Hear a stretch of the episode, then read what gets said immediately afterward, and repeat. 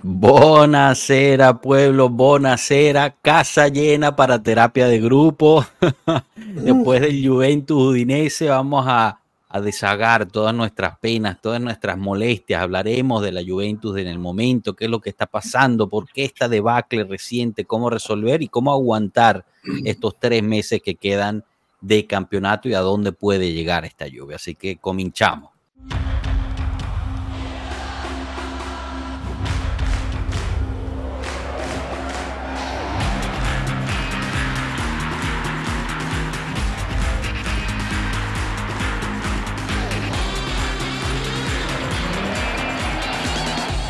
Pueblo Juve.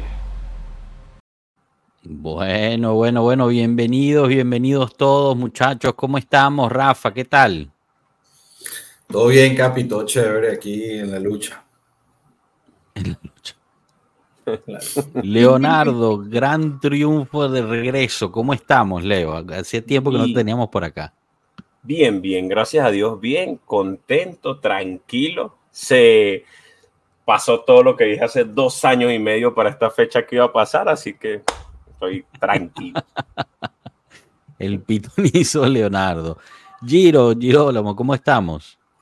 Capi, saludos muchachos. Bueno, un poco ya, un poquito más, más tranquilo después de esa trágica, trágica jornada del día de ayer. Muy bien, muy bien. Hablaremos de eso un poquito ya en frío también. Andrés, bienvenido. ¿Cómo estás? ¿Qué tal? ¿Qué tal, Joshua? Gracias, gracias. Todo bien. No, ya, ya se me pasó lo, de, lo, del lunes, ya estamos mejor ya. Eso, eso, es lo importante, eso es lo importante.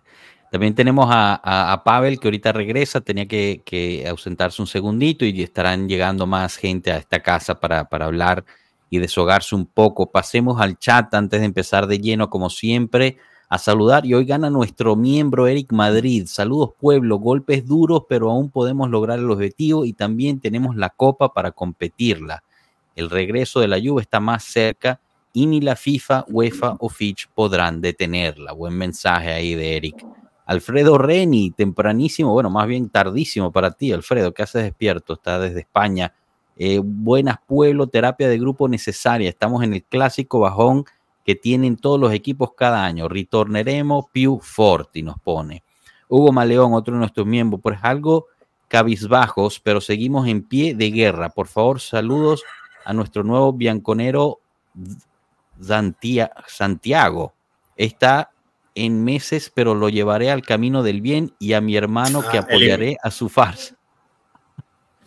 Buenísimo, bueno, bienvenido al mundo Santiago y bienvenido nuevo bianconero, fenomenal. Hugo Maleón, solo para llegar al Mundial de Clubes, Forza Juve fino a la fine, ese es el apoyo a, al Barça, ¿no? Hablaremos un poquito de eso, que regresa a la Champions. Buenas noches, mi gente, entrando a la terapia grupal, seguimos adelante, saludos desde Panamá, un abrazo para ti, César Garzón. Néstor Abraham Infante, recuerdo cómo Napoli e Inter daban un bajón después de invierno lo que nos aseguraba el Scudetto. Ahora nos pasa a nosotros y entiendo cómo se siente. Pues sí. José Daniel Navarro, ¿cuándo fue que el discurso de Allegri ya dejó de transmitir? El Empoli fue el punto de quiebre. Hablaremos un poquito de eso. Justin Mosquera, la hinchada de la Juve, es supuestamente ingrata.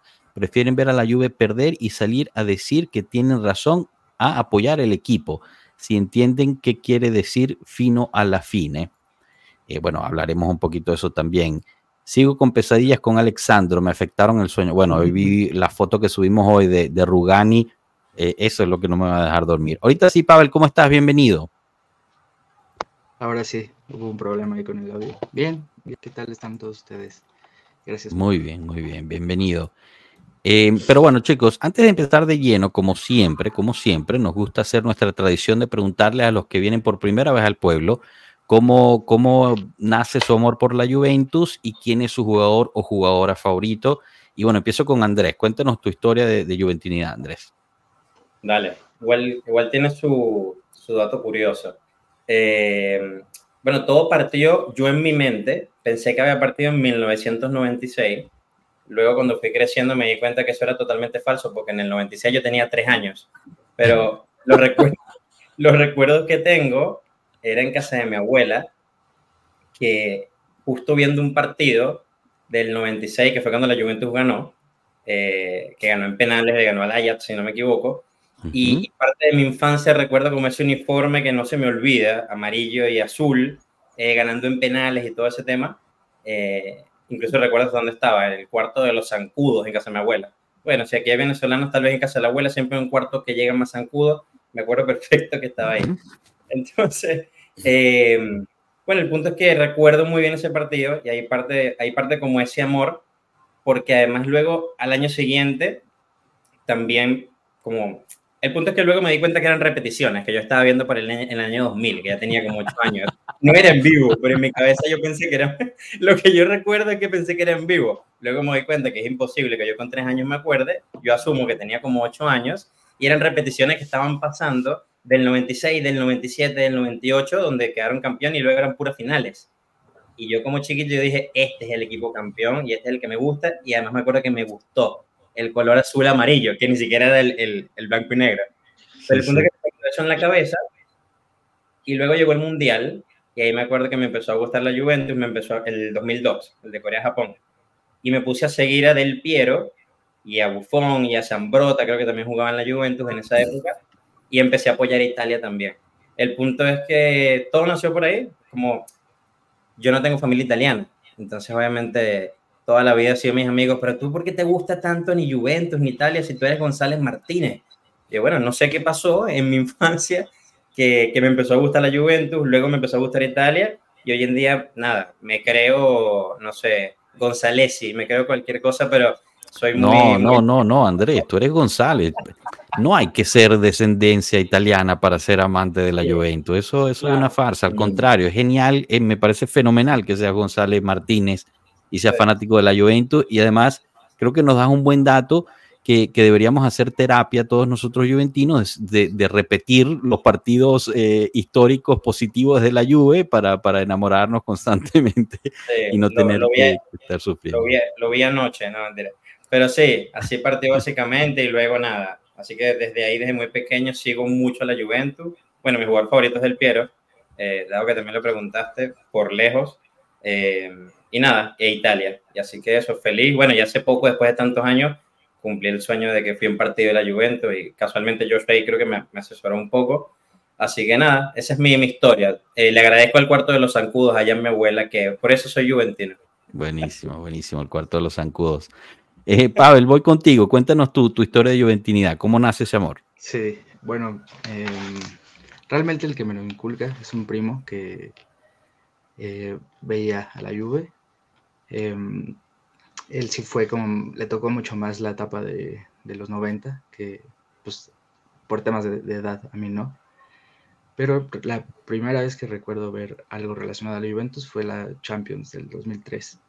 Eh, entonces, pues me gustó el equipo y, lo apoyé junto con mi primo y vimos toda esa Champions y pues, me llevé una gran eh, desilusionada, pero como que al final eh, pues llegué a la conclusión de que, o más bien fue, el, fue, el, fue esos equipos, el primer equipo que me gustó. Entonces, de alguna manera, este, eh, pues desde ahí lo seguí apoyando.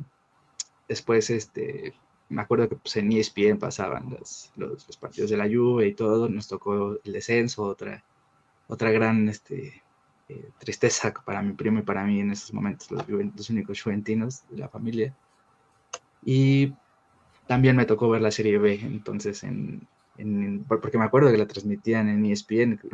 sí, sí. en ese momento. Entonces, pues desde ahí ya supe que pues, era juventino y que difícilmente iba a dejar de ser.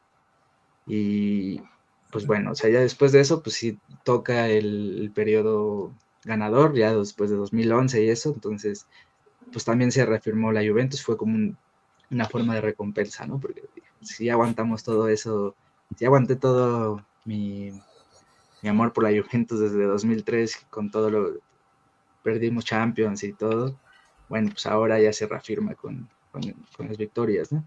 Y 10 años de eh, victoria.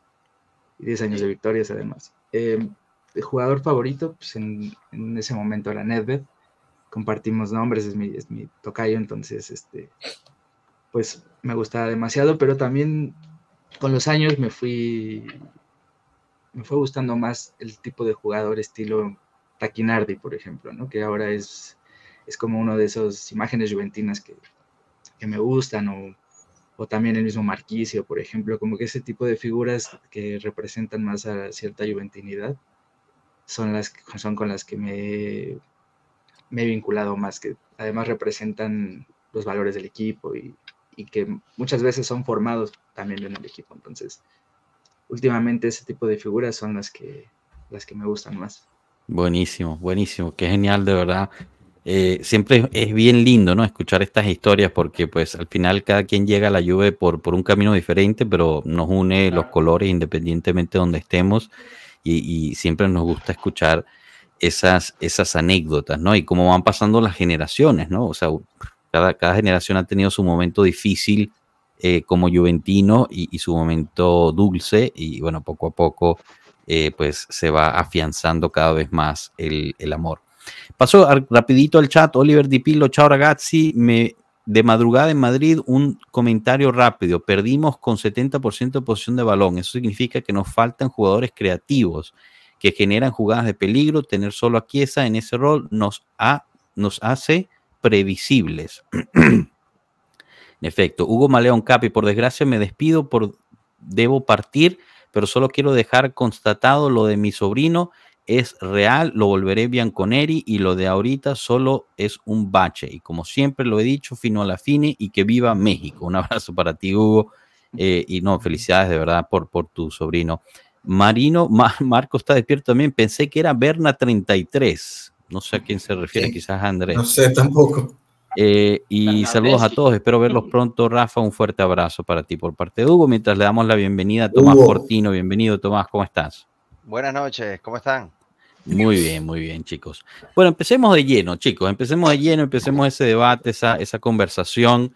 Eh, obviamente, un resultado terrible, ¿no? Un resultado terrible. Eh, lo, de, lo de este fin de semana, bueno, lo del lunes fue ayer. Eh, pero, pero yo no creo que es un resultado aislado o en el vacío, ¿no? Quiero escuchar sus opiniones al respecto. Eh, yo creo que la Juve empieza su decline, su, este, este, sí, sí, el, el bache en el que estamos o, el, el, debacle que estamos viviendo en este momento contra Empoli en el minuto 15 de, ese partido. Eh, y, quizás se podría argumentar que desde antes, porque antes del Empoli estábamos hablando solo y únicamente del Inter Juve. Eh, y, y, los chicos, bien que mal, eh, sea el entrenador bueno o no, todos tenían una misma meta de poder llegarle al Inter, eh, quizás jugar ese, ese derby con un punto más, ¿no? Porque ya hablábamos de que íbamos a ganarle al Empoli y estar por encima y ir a recibir al derby por encima y aunque perdieras con el Inter no pasaba nada. Eh, ¿Y qué pasa? Empatamos contra el Empoli de una forma increíble en casa y ahí se derrumbó, se derrumbó lo que era la, la casa de papel, ¿no? Y lo que vemos pues es simplemente eh, los estragos o, o, lo que ha quedado dentro del mismo equipo, eh, tanto en la mentalidad de los jugadores como del director técnico. O sea, por mucho que uno ame o, o odie a Allegri, los errores que está cometiendo durante el partido son totalmente atípicos para un entrenador como Allegri y su historia. Eh, pero, pero bueno, quiero, quiero abrir ese debate y, y, bueno, escucharlos, ¿no? ¿Qué, ¿Qué, es lo que está pasando? ¿Es realmente que perdimos el norte porque ya se nos escapó el, el Inter? ¿Hay oportunidad de que, de que algo pase con, esta, con este campeonato? Todavía faltan muchos partidos, pero la máquina del Inter no parece parar, ¿no? Eh, empiezo quizás con, con Tomás, que acaba de llegar para que nos des la tuya y abras el debate. Bueno, eh, Goye, si, si efectivamente fue culpa de, del partido del Empoli, entonces a Rana no le va a gustar que, que vayamos a decir que esto es culpa de Milik entonces, ¿no? Pero bueno, tomándolo la cosa más en serio,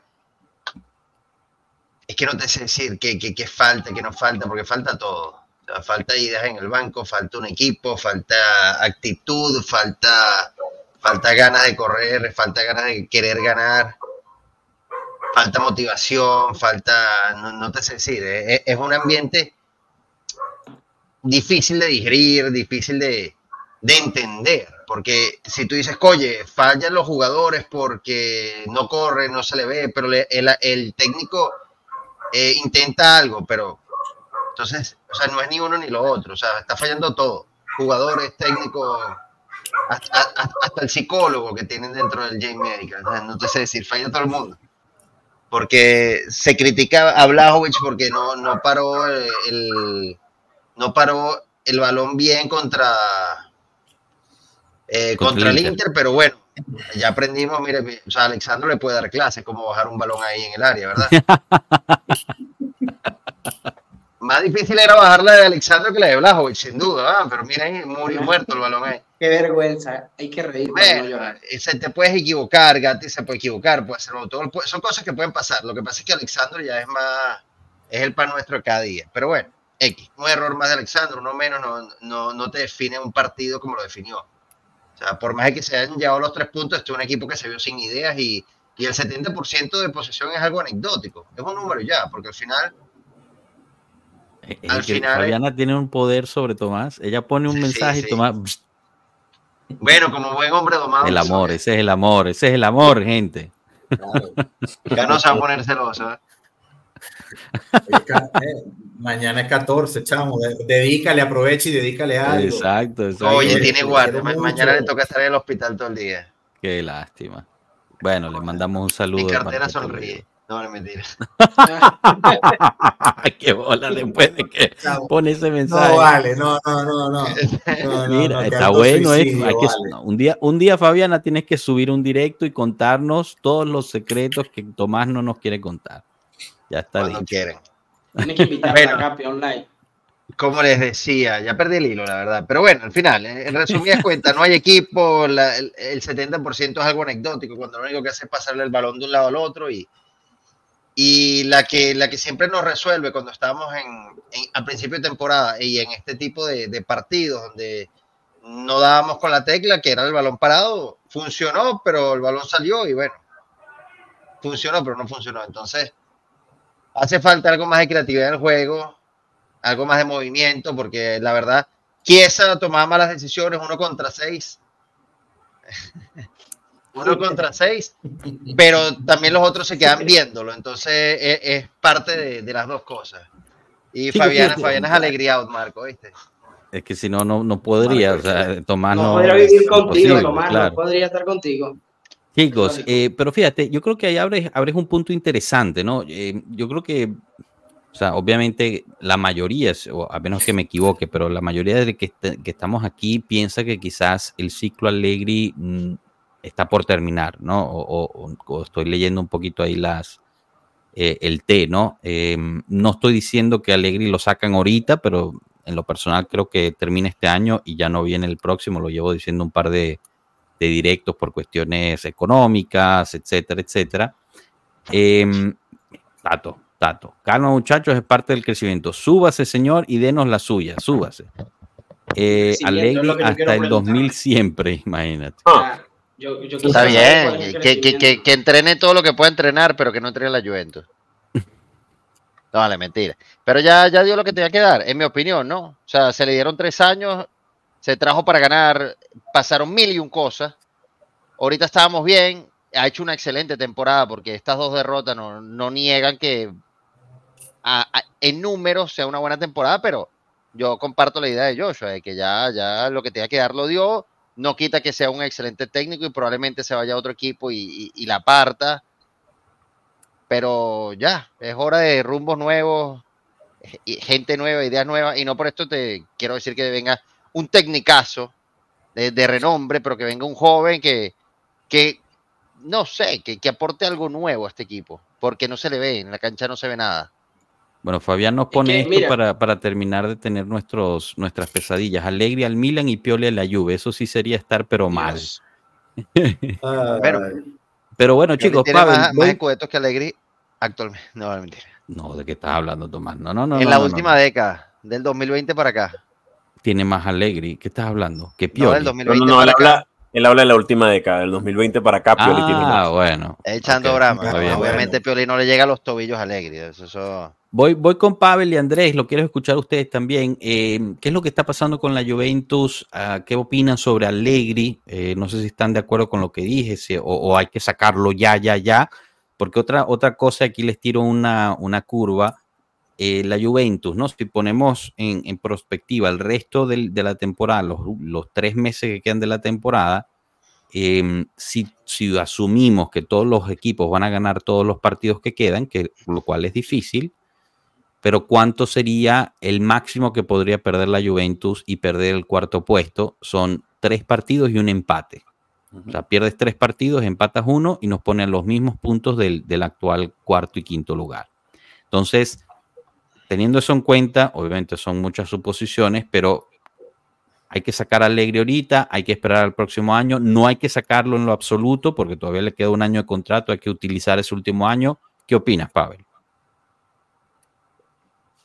Sí, em, es lo único que tengo claro es que sacarlo ahorita no serviría de nada, incluso haría más grande la mini crisis que estamos llevando.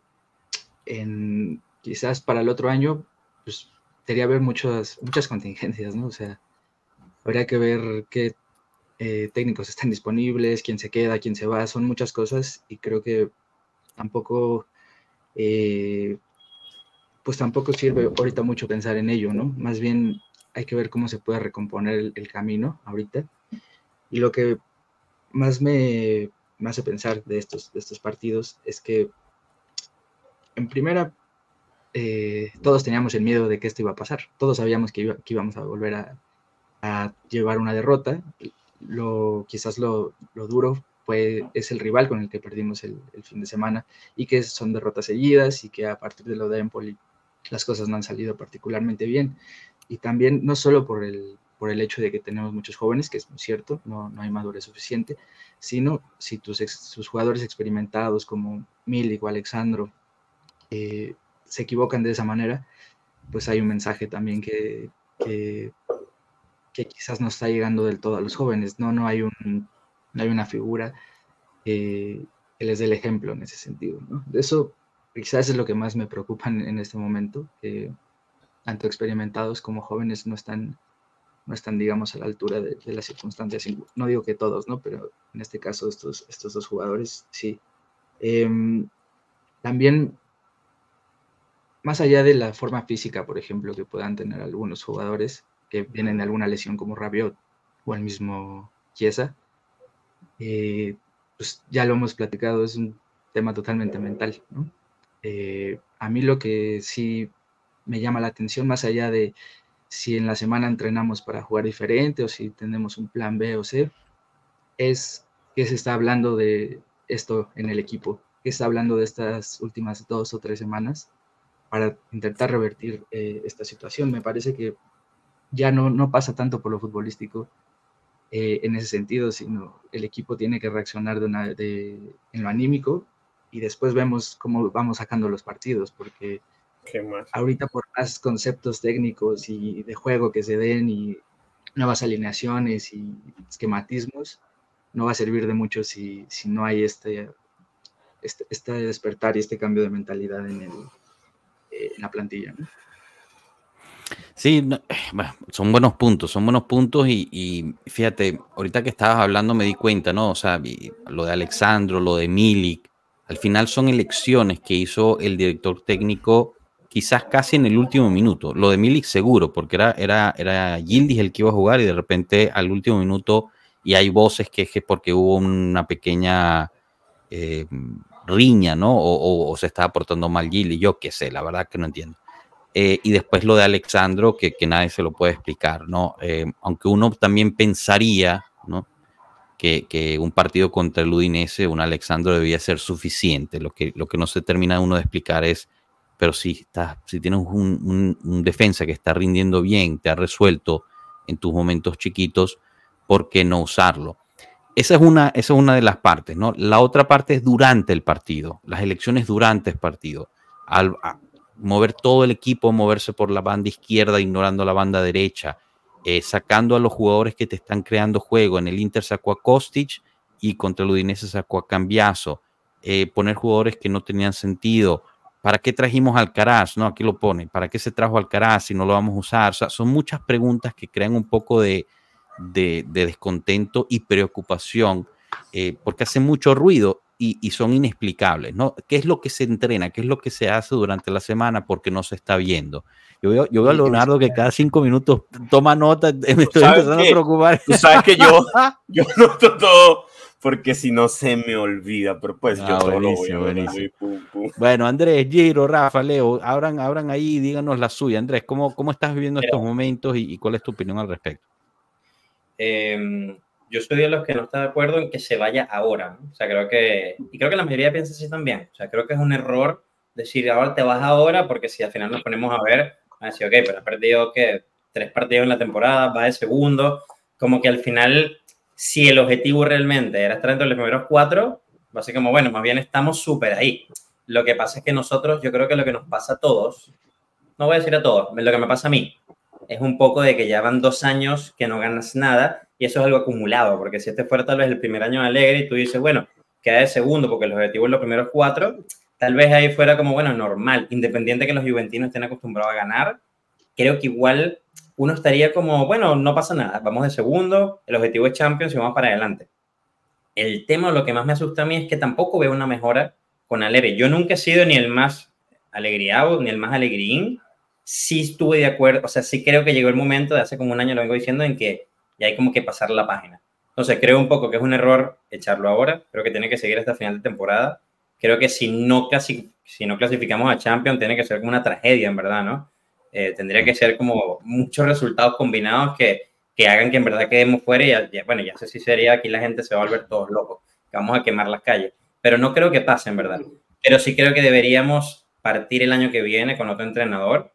También vamos a tener Champions, asumo que va a entrar un presupuesto y creo que podemos tener una buena temporada. Y no porque el hombre sea malo, sino porque creo que ya hay que cambiar de aire, hay que cambiar de actitud, de motivación. Y yo también me pregunto y digo, se habla mucho de lo mental, de la motivación, de varias cosas, pero al final, ¿hasta qué punto como que apuntamos? Porque apuntamos a Alegri, unas personas, otros apuntan mucho a, a los jugadores. Pero al final el responsable de esto, no de todo, pero el entrenador en jefe es alegre. Entonces alguien se tiene que hacer responsable por las cosas que están pasando. Si hoy en día tus jugadores están desmotivados, busca cómo motivarlos. Si tus jugadores no están corriendo, haz un mejor entrenamiento físico. A mí me sorprendió mucho en el partido que, que, que, jugamos un partido a la semana y parecía que tuviéramos, no sé, viniéramos de, de Champions, de no sé qué, como que en el segundo tiempo incluso bajamos la intensidad. Entonces, independiente de que los cambios fueron buenos, malos, me preocupa un poco cómo es la actitud no sé si ya la gente no le cree al entrenador, pero veo como mucha desmotivación, mucha mala actitud. Y digo, bueno, en verdad, alguien tiene que hacerse cargo. Y yo soy de los que piensa que hoy en día no vamos a despedir a 24 jugadores. Es más fácil despedir a uno y ver qué tal, qué tal anda la cosa, ¿no? Eh, claro, eh, claro, no puedes, exacto, sí, sí, eso totalmente, no, no puedes quitar a todo el plantel, estoy, estoy de acuerdo con eso.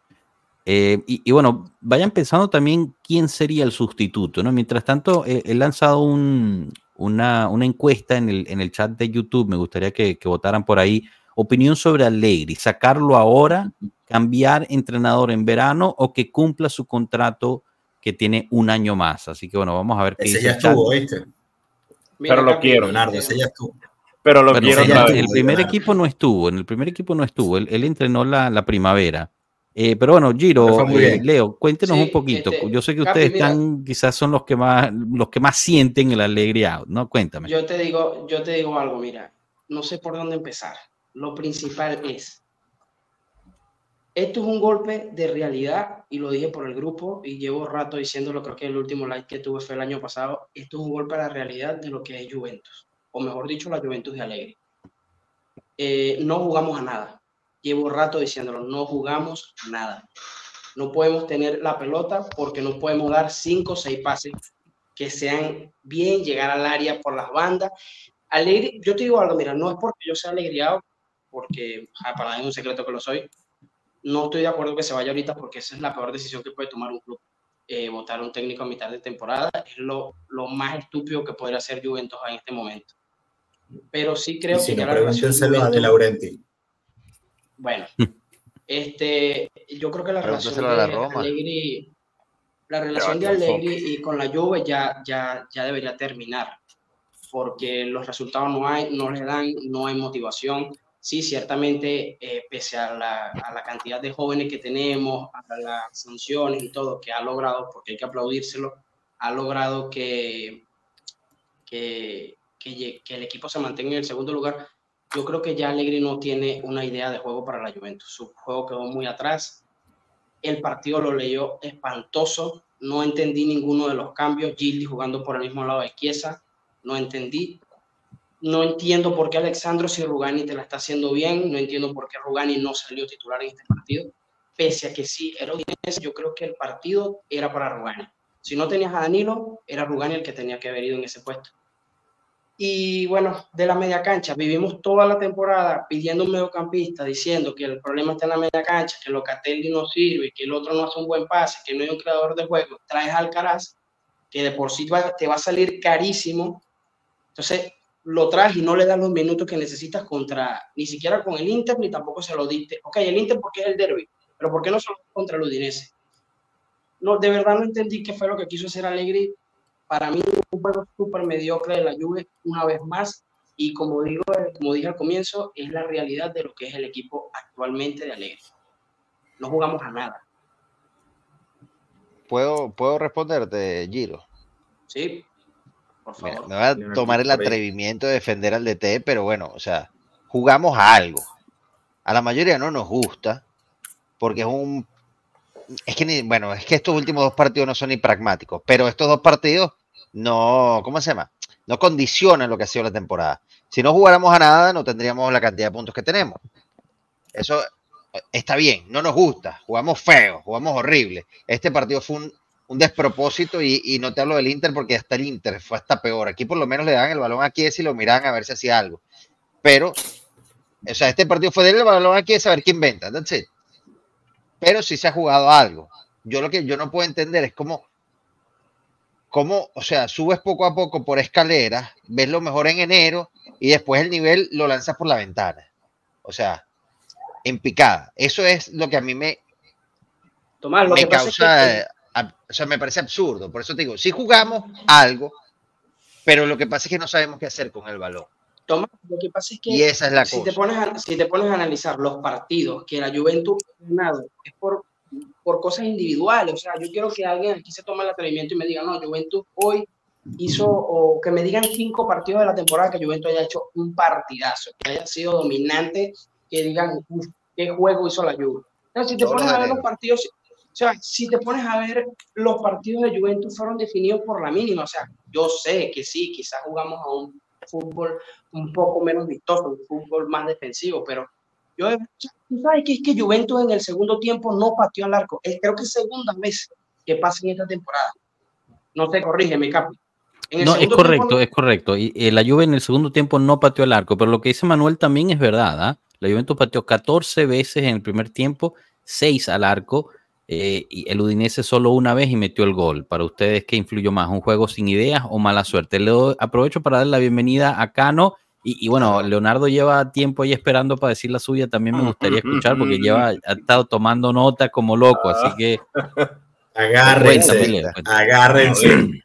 A ver, personalmente, mm, creo que soy el, no sé, creo que soy el fundador principal honorario de la Alegría Out, pero desde hace dos años y medio cuando volvió. Ah, ¿Por qué? Porque para mí eso siempre fue una crónica, una muerte anunciada. Si bien como mucha gente dice la Juve no juega nada, creo que en esta le doy la derecha y la, y la izquierda a Tomás, la Juve sí juega algo. Que no sea el fútbol más vistoso y que no sea el fútbol que gana 5-0, 6-0 y no gana todos los títulos, pero juega algo, es una realidad. ¿A qué jugamos? A un fútbol que Alegri propone. Que nos guste o no, que sea... No, porque es que cuando a mí la gente me dice jugamos a- también a los centros, yo analizo que yo recuerdo un Costi, a Kostic en su equipo anterior y, y tiraba puras puñaladas al área. Entonces, tenemos ciertas armas que tampoco logramos explotar al máximo. Pero el fútbol al que jugamos sí es un fútbol real y es un fútbol que eh, nos está dando resultados. No, pero es que son tres años donde no les ha dado resultados. Yo no sé por qué al tercer año ahora es que sienten que, que ah, ya no más. O sea, el año pasado hicimos un ridículo en Champions. eh, a pesar del famoso menos 15, hubo la posibilidad de entrar de Champions, así no fueran a, a castigar y no la fueran a quitar, pero también aflojamos en el último momento. Y, es una realidad, para mí Alegre no es un mal técnico, solo que no es el técnico para la Juve. Ya, en estos momentos. Es como alguien en Twitter en estos días que creo que es Juventus Ar, que yo siempre bromeo con él y subo meme, que él me dice, ah, pero es que no puedes olvidar todo lo que ganó antes. Correcto, y es que a nosotros ocho nos dicen ahorita, es que vamos a darle nuevamente eh, uniforme del Piero y va a entrar a jugar. Del Piero en 10 minutos se muere ahogado. ¿Sí me entiendes? Lo mismo pasa con Allegri, ya no está para la Juventus que es hoy en día. Entonces, yo creo que más que, que sufrir por lo que está pasando, es entender que esto ha sido los últimos dos años y medio. Y ya, y han habido partidos donde las cosas han salido bien y hay partidos donde salen las cosas mal. Eh, pero si hay una realidad, y se la hacía Joshua antes de que eh, incluso llegaran todos, es que para mí eh, la Juventus en lo que se ha vuelto los últimos años, que es una marca, ha crecido de manera abismal. Estadios propios, proyectos aislados, negocios distintos, donde la marca como Juventus crece. Ahora, si a mí me hablan Juventus Club de Fútbol, yo digo, y sí, estamos complicados con el tema. Eh, en estos días también leí a alguien que decía, no, eh, eh, bueno, el mismo Alegre lo dijo, no, un equipo más experimentado, más formado, yo internamente, intentando no soltar odio y veneno, era, pero Gran Mari, tú llevas dos años y medio armando tu equipo, porque en dos años y medio tu equipo no es experimentado, porque tu equipo no está formado. Para mí la realidad es esa. Es, no es una lluvia sin ideas, es una lluvia con unas ideas que no nos gustan a nosotros y no son aplicables para los resultados que quiere. Técnico a cambiar, cambiarlo ya ahorita, no, para mí ya es maldad. Puede pasarte una tragedia y puedes quedar fuera de Champions porque eh, intentar cambiar un técnico. Técnico a cambiar, yo siempre he sido pro de, de gente como Gasperini, he sido pro de italiano y creo que lo hablé mucho con, con Joshua en su momento.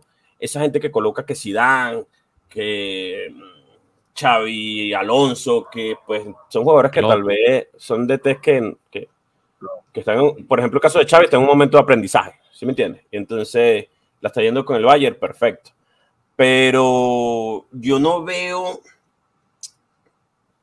esto como un fracaso, lo que le pasa a la Juve hoy en día, porque para mí ya se fracasó hace un año. Y lo que se, lo que se está intentando hacer ahorita es como subsistir, Imagínense que hubiésemos jugado Champions, les aseguro que estaremos por en el campeonato, porque tú les ves y a veces las piernas faltan y nada más estamos jugando un solo campeonato. Donde estuviéramos jugando más partidos entre semanas, la cosa estaría complicada. Pero, Bueno, pero no yo, sería este plantel el que Tendría, tendrías otros tendríamos- jugadores, tendría, ten- tendrías Otro otros presupuesto, jugadores, otro tipo de cosas, si no. no. Sí, claro, pues se llegaba O sea, más tendrías otra cosa. Pero- sí, no- claro, no es viable. No, no es una línea, no es una línea eh, proporcional una con la otra. O sea. Con, la, con la actual y más jugar Champions. O sea, sería otra Pero el tema es que puedes tener a 100.000 jugadores, pero si tienes un solo plan y, y tienes que morir con ese plan, que es este, y después entonces se No, te pone no, todo en contra, porque No. Portomuso no te da y, te- pero ya y va, no ya va. tienes plan B, porque eso es lo que un Se te pone el partido en contra y no tienes cómo hacer. No, Y se No. vio con el Udinese. no, déjeme, déjeme hablar un segundo porque los he escuchado varios y todos tienen razón. Dale, en- Rafa, en- ay, que te está punto. quemando por dentro. Dale, dale. Sí, sí. No, pero es que, oye, que va. Leo- Leonardo, Andrés, Girolamo, Pavel, Tomás, todos tienen un punto, pero todos dejan de ver el bosque completo. Cada uno está viendo un árbol distinto, pero hay un bosque completo. ¿Cuál es el bosque completo? La sociedad viene de un problema grave, grande y viene en un problema organizativo. Apenas arrancamos este año con nuevo director deportivo. Se está poniendo en orden todo, no solamente el club masculino, sino la Next Generation, Juventus Women, todo, todo. La sociedad completa está analizando todo. Tienes un director técnico como Allegri, que este año, al final, después de un problema gigantesco que tuvimos, extra fútbol y extra todo, este año ya empiezas, pero entonces empiezas con un presupuesto limitado. Entonces ahora es, ¿cuáles son, los, ¿cuáles son tus refuerzos? La Next Gen. Entonces tienes que acomodarte con la Next Gen. Y se ha venido acomodando con la Next Gen y ha venido potenciando la marca Next Gen. Hoy en día la Next Gen ya debe estar mucho mejor vista que lo que era hace dos años atrás. Entonces, Segundo lugar. viene un proceso. Tenemos. Pero eso, eso, tenemos- eso no es mérito de Alegri. Lo que está en la y el talento eh, déjame terminar, los déjame terminar, déjame, Claro, pero déjame terminar. Dale, dale, disculpe, Entonces, disculpe. Tienes, tienes, ti- tienes una rosa, tienes una rosa muy corta. Tenías dos jugadores titulares que se te cayeron, Pogba y Fagioli, al principio de la temporada, que te hubiesen ayudado a mejorar el medio campo, que ahorita no los tienes, que has tenido que tirar, tirarle más responsabilidad a Miretti, has tenido que tirarle más responsabilidad a McKenny, que en teoría iba a ser el sustituto de Wea o iba a pelear el puesto con Wea y ahora lo tuviste que empujar para el medio. Entonces, tienes un Kostic que no te ha rendido a la velocidad que tú quieres que te rinda, porque no te ha rendido, tienes un campeonato que le ha ido muy bien, aunque tiene, sigue teniendo sus errores porque porque es joven, tienes los jóvenes jugando, cometiendo los errores que normalmente puede cometer un joven como Gatti, que ha cometido un par de errores esta temporada, entonces tienes un peso en el ala que es Alexandro, ustedes tienen toda la razón que ya el tipo está de salida, es lo último que le queda, ya no, ya no hay más nada que podamos hacer con respecto a Sandro, y este, tienes un director técnico que tie- viene de tres años, de tres años, donde lo que ha hecho es golpearse una y otra y otra y otra vez. Y a lo mejor, como dice Capi, yo creo que ya eh, es al final de esta temporada donde él dirá, mira, ya, ¿qué más, ¿qué más tengo que hacer? ¿Qué más tengo que aguantar? Entonces, unido todo esto, te da el resultado y te da la realidad que muchos no quisimos ver o no quisieron ver debido a una racha de resultados muy buenos, debido a una concatenación de varias cosas que hicieron que lográramos esos resultados. Pero la realidad del equipo se las viene diciendo tanto la directiva como el técnico en cada, en cada rueda de prensa. Nuestro objetivo es, es entrar a Champions para tener nuevo presupuesto y después de tener nuevo presupuesto poder armar un nuevo proyecto de camino a que vaya a ser Alegre, no lo sé, capaz sí, capaz no, no lo sé, pero quien sea que entre va a tener que seguir los mismos lineamientos que está siguiendo Alegre. Así mañana te trajeran a Klopp o Gasperini o Tudor o Mota, el que tú quieras, llámalo como tú quieras, las líneas están claras. Autosustentación del equipo en base a jalar más jugadores jóvenes tipo Next Gen y uno que otro refuerzo, uno que otro refuerzo que complete tu rosa. Y tienes que completar eso. Dicho esto, esta es la realidad actual del equipo que tenemos. Estamos para llegar cómodamente entre los primeros cuatro. Creo que estamos ahí. Yo lamentablemente, por una razón personal, ayer no pude ver el juego. Lo que he visto fueron eh, highlights, pero No yo creo que con, con una cantidad de, disculpen de así.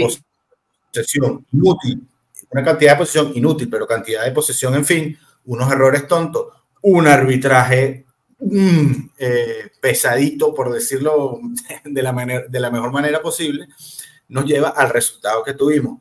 Y para mí, el Capi creo que tiene razón, el equipo empieza a flaquear luego de que se le quiebra mentalmente o la, o la fortaleza mental en el partido contra el. A ver, antes, te lo antes dejo de abrir el, el- el micrófono a, a los demás, pero porque, porque yo creo que hablas, eh, o sea, resaltas cosas interesantísimas. Mientras tanto, quiero cerrar la encuesta, pusimos opinión sobre Allegri, debería eh, ser sacado de inmediato, eh, cambio de entrenador en verano o se cumple su contrato un año más. Gana el cambiar entrenador en verano con 59%, que cumpla su contrato un año más, 31%, sacarlo ahora 9%. Gracias, gracias a todos por participar. Creo que estamos todos en línea. Eh, es interesante, ¿no? Porque, porque ya en frío también me pongo a, pensar, ¿no? A ver, ¿por qué estamos tan molestos? O sea, nosotros, nosotros como tifosi de la Juve, en este momento, ¿por qué estamos tan molestos por haber perdido contra el Udinese? Porque si vemos, ¿no? Y como, como digo, yo creo que llamar una, una temporada como fracaso se puede hacer solo al final de la temporada. O sea, yo creo que una Juventus que quede fuera de la, de la posición de Champions eh, y o no gane la Copa Italia podría ser una temporada fracaso, ¿no? Yo creo que más que todo ahí el peso lo lleva el, el- el- el calificar o no a la Champions. Y, y para contestarte, José Daniel, que pone cuántos puntos faltan para quedar fuera de Champions, eh, si pierdes cuatro partidos, top. estás en problema. Si pierdes cuatro partidos extra, estás en problema, dependiendo obviamente de lo que hagan los demás equipos, pero, pero eso es más o menos el, el barómetro. Es muy temprano Eh, para saber. Habiendo dicho eso, hemos perdido tres partidos. Uno contra el mejor equipo de la liga, eh, otro contra otro equipo que la verdad es que o sea, nos, nos autoflagelamos ahí y, y al final este Udinese que, que bueno, fue un, desastre en todos los términos. ¿Se equivocó el entrenador en este, en este partido? Sí. ¿Se equivocó el entrenador contra el, contra el Inter? Sí. ¿Se equivocó el entrenador contra el Empoli? Probablemente. Pero para el, o sea, todo lo que estamos escuchando es como si estuviéramos en, en zona de retroceso, casi. O sea, no sé si se han dado cuenta. Es súper negativo todo. Y es, es por, entonces ahí es cuando entramos a las formas en las que perdimos. Es que la forma en la que perdimos contra Udinese fue terrible. Ok, pero también hemos ganado de forma rotunda en otras ocasiones y no, no fuimos o sea, igualmente positivos en ese momento. O, o, las formas con las que ganamos, si no convencían, también eran para sacar. Cuando ganamos 2 a 1 contra el Monza por la garra de, de, de Rabiot y de Gatti, Allegri out. No puede ser que nosotros estemos ganando contra el Monza de esta forma, porque la forma de ganar así no es de Juve. Entonces, o sea, yo, yo lo que voy es, no, o sea, no hay forma, valga la redundancia, de estar contentos con nada. ¿no? Yo, no estoy, yo no estoy contento porque perdimos contra el Udinese, yo no estoy contento porque estamos en una racha negativa. Yo lo único que estoy tratando de, de tener pausa es, estamos exagerando nosotros tifosi, porque yo también estoy molesto, yo también abogo por un cambio en el verano. Por favor, no malinterpreten mis palabras a decir que entonces eh, ya saben cómo son las redes. Eh, ¿No será que estamos realmente molestos con nosotros mismos? Porque nosotros como tifosis tenemos todo el derecho de querer más de nuestro equipo, de soñar con ganar el campeonato. Yo, Pero yo creo quizás que esta es la Juve que era. O sea, siempre cre- tuvieron estos problemas mentales, Eh. siempre tuvieron estas carencias mentales, esta- estas eh, autodudas, cero confianza, en el mínimo momento difícil se, no- se nos caía todo encima. ¿Eso es culpa del entrenador? Claro, también es culpa del equipo y también es culpa de los jugadores y de la preparación y de la gerencia y del, del ambiente. O sea, yo no sé, yo no sé, por ejemplo, si al final el que al final del partido de ayer que es 40 mil personas casi te abucheen y te tiren silbidos, es lo mejor que uno puede hacer para su propio equipo. Yo no sé si eso les ayuda a estos chicos. Pero hay gente que dice, están en todo Además, su derecho, los mandan a cagar. Claro, porque están frustrados también.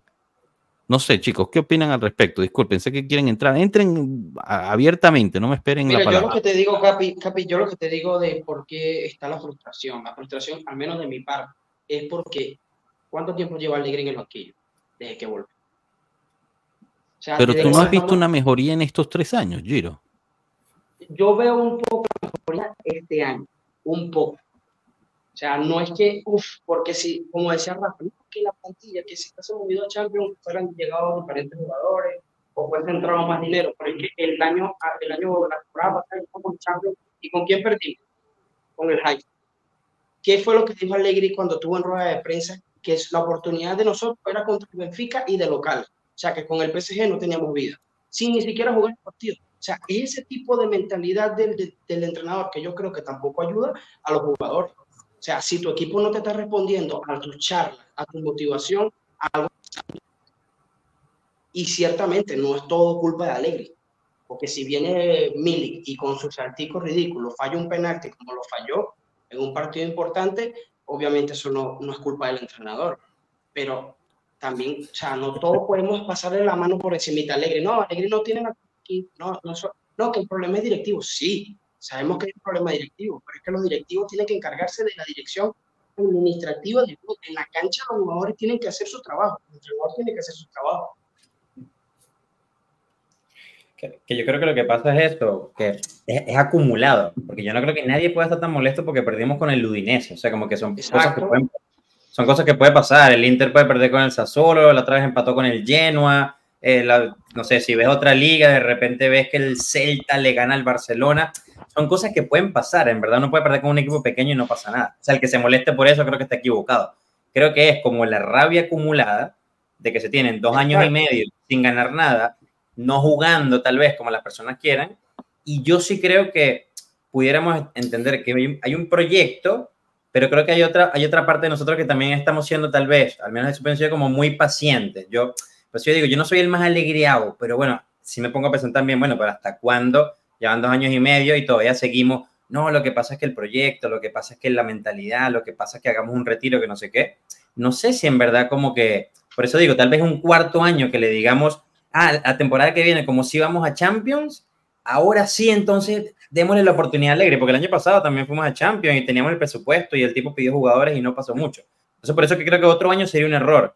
Pero por otro lado, siento que también somos pacientes. No sé si, no sé si, no sé, estamos muy conformistas, eh, sería la palabra, ¿no?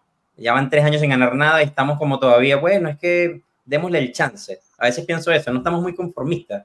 Dos años sin ganar nada.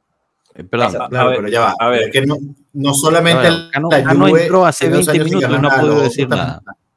Vamos a también darle un espacio a Cano que no ha dicho nada. Me tienen a mi Habla- Cano, por favor, habla y di algo. No, ya, la verga. Sigan hablando. Váyanse a la verga. Espera, yo, yo, yo cada vez que veo, yo cada vez que veo a Blas y creo que están levantando la mano. Hay alguien para hablar. No, em, yo creo que eh, nada más quiero hacer una pregunta retórica y preguntar, ¿cuántos años nos tardamos antes de la racha de nueve scudetos, scudetti? ¿Cuántos años nos tardamos en recuperar un scudeto? ¿Cuántos? Pero, ¿Cuántos? Díganme. Incluyendo la B, ¿no? ¿Cuántos? ¿Cuántos? Cinco. ¿Y cuántos entrenadores hubo, Cano? ¿Dos? No. no, no, no. No, no. fuimos- algo, no Cano. Cano, no Cano, Tres No. No me, Cano, no me ¿qué pueden te- comparar. Va, perdón, no, no me com- no me Ah, comparar. déjenlo, pero déjenlo que termine. No estoy diciendo que estén mal. ok. Solamente estoy diciendo que son procesos. Y van, en efecto, dos años que no se gana nada. Sí, de acuerdo. Pero dos años que han sido condicionados por muchas situaciones y no estoy excusando al, al mister, no estoy hablando del mister, estoy hablando de la sociedad, el club como, como completo. Condicionado por un mundial, condicionado por dos jugadores que llegaron a Juventus para no jugar fútbol, condicionado en su primera temporada por un equipo que estaba en una reconversión de un Cristiano Ronaldo que vino a alterar el esquema completo de juego. Eh, y no estoy diciendo bueno o malo, simplemente nos tardamos tres años para, o sea, uno, dos, tres años para poder trabajar con Ronaldo. Ronaldo termina y nos deja el equipo a una semana de empezar el Scudetto ya con un partido contra Udinese, creo que fue. Este, Sí. Y tuvimos que, Ronaldo. o sea, según Allegri, el mismo Ronaldo le había dicho que iba a continuar en el partido y de repente las cosas cambiaron siete días antes. Entonces, ¿qué pasa? Entramos condicionados otra vez sin poco tiempo para poder accesar al mercado para suplir una necesidad grande que nos deja Cristiano. Entramos entonces a un nuevo ciclo, el ciclo muy difícil, reconvertido con jugadores viejos también en la defensa, que sí, amo a Kielo y todo, pero también recordemos esa última temporada de Kielo en Juve, no fue la mejor. No podía jugar mejor. dos partidos juntos. No podía jugar, Podía. ¿ok? cierto. Eso fue uno. Y Bonucci, Bonucci, bueno. Bonucci también. ¿Quién? Y después, este, Bonucci. Es cierto. Ah, es después cierto, el no es- segundo año traemos a Di María y a Paredes. Paredes jugó creo que tres partidos, cuatro partidos. Y Y Pogba te lo trae se partió de uno. Va, Lo traes, se rompe. O sea, ese era, ese era el año. eh, coña, arriba, Bene, tan, tan guapo, tan malo para Yo les digo, o sea, la, sociedad, la sociedad creía que estaba haciendo su trabajo y, y- y- y se trajo a los jugadores, estábamos calificados a Champions y se trajo a tres jugadores considerados bastante buenos, o sea, Paredes en el Claro. PSG, Pogba en Manchester United y Di María Di en el María. ¿Sabe? Entonces, no es como que la sociedad no lo ha intentado, no es como que el Mister no lo ha intentado, ¿sabes? Pero han habido condicionantes, muchas, muchas condicionantes Ay, que, Ni siquiera, pronto- ni siquiera mencionaste los menos 15, Cano. eh, exacto, aparte, ni siquiera hablando de los menos 15. Entonces, entiendo la frustración porque claro que yo también la siento. Por supuesto que yo también la siento. Por supuesto que veo el resultado, pero en lugar, de verdad, en lugar de frustrarme tanto, vi el resultado y dije, "Pff, tenía razón Enzo, me lleva a la verga. Tenía razón Enzo.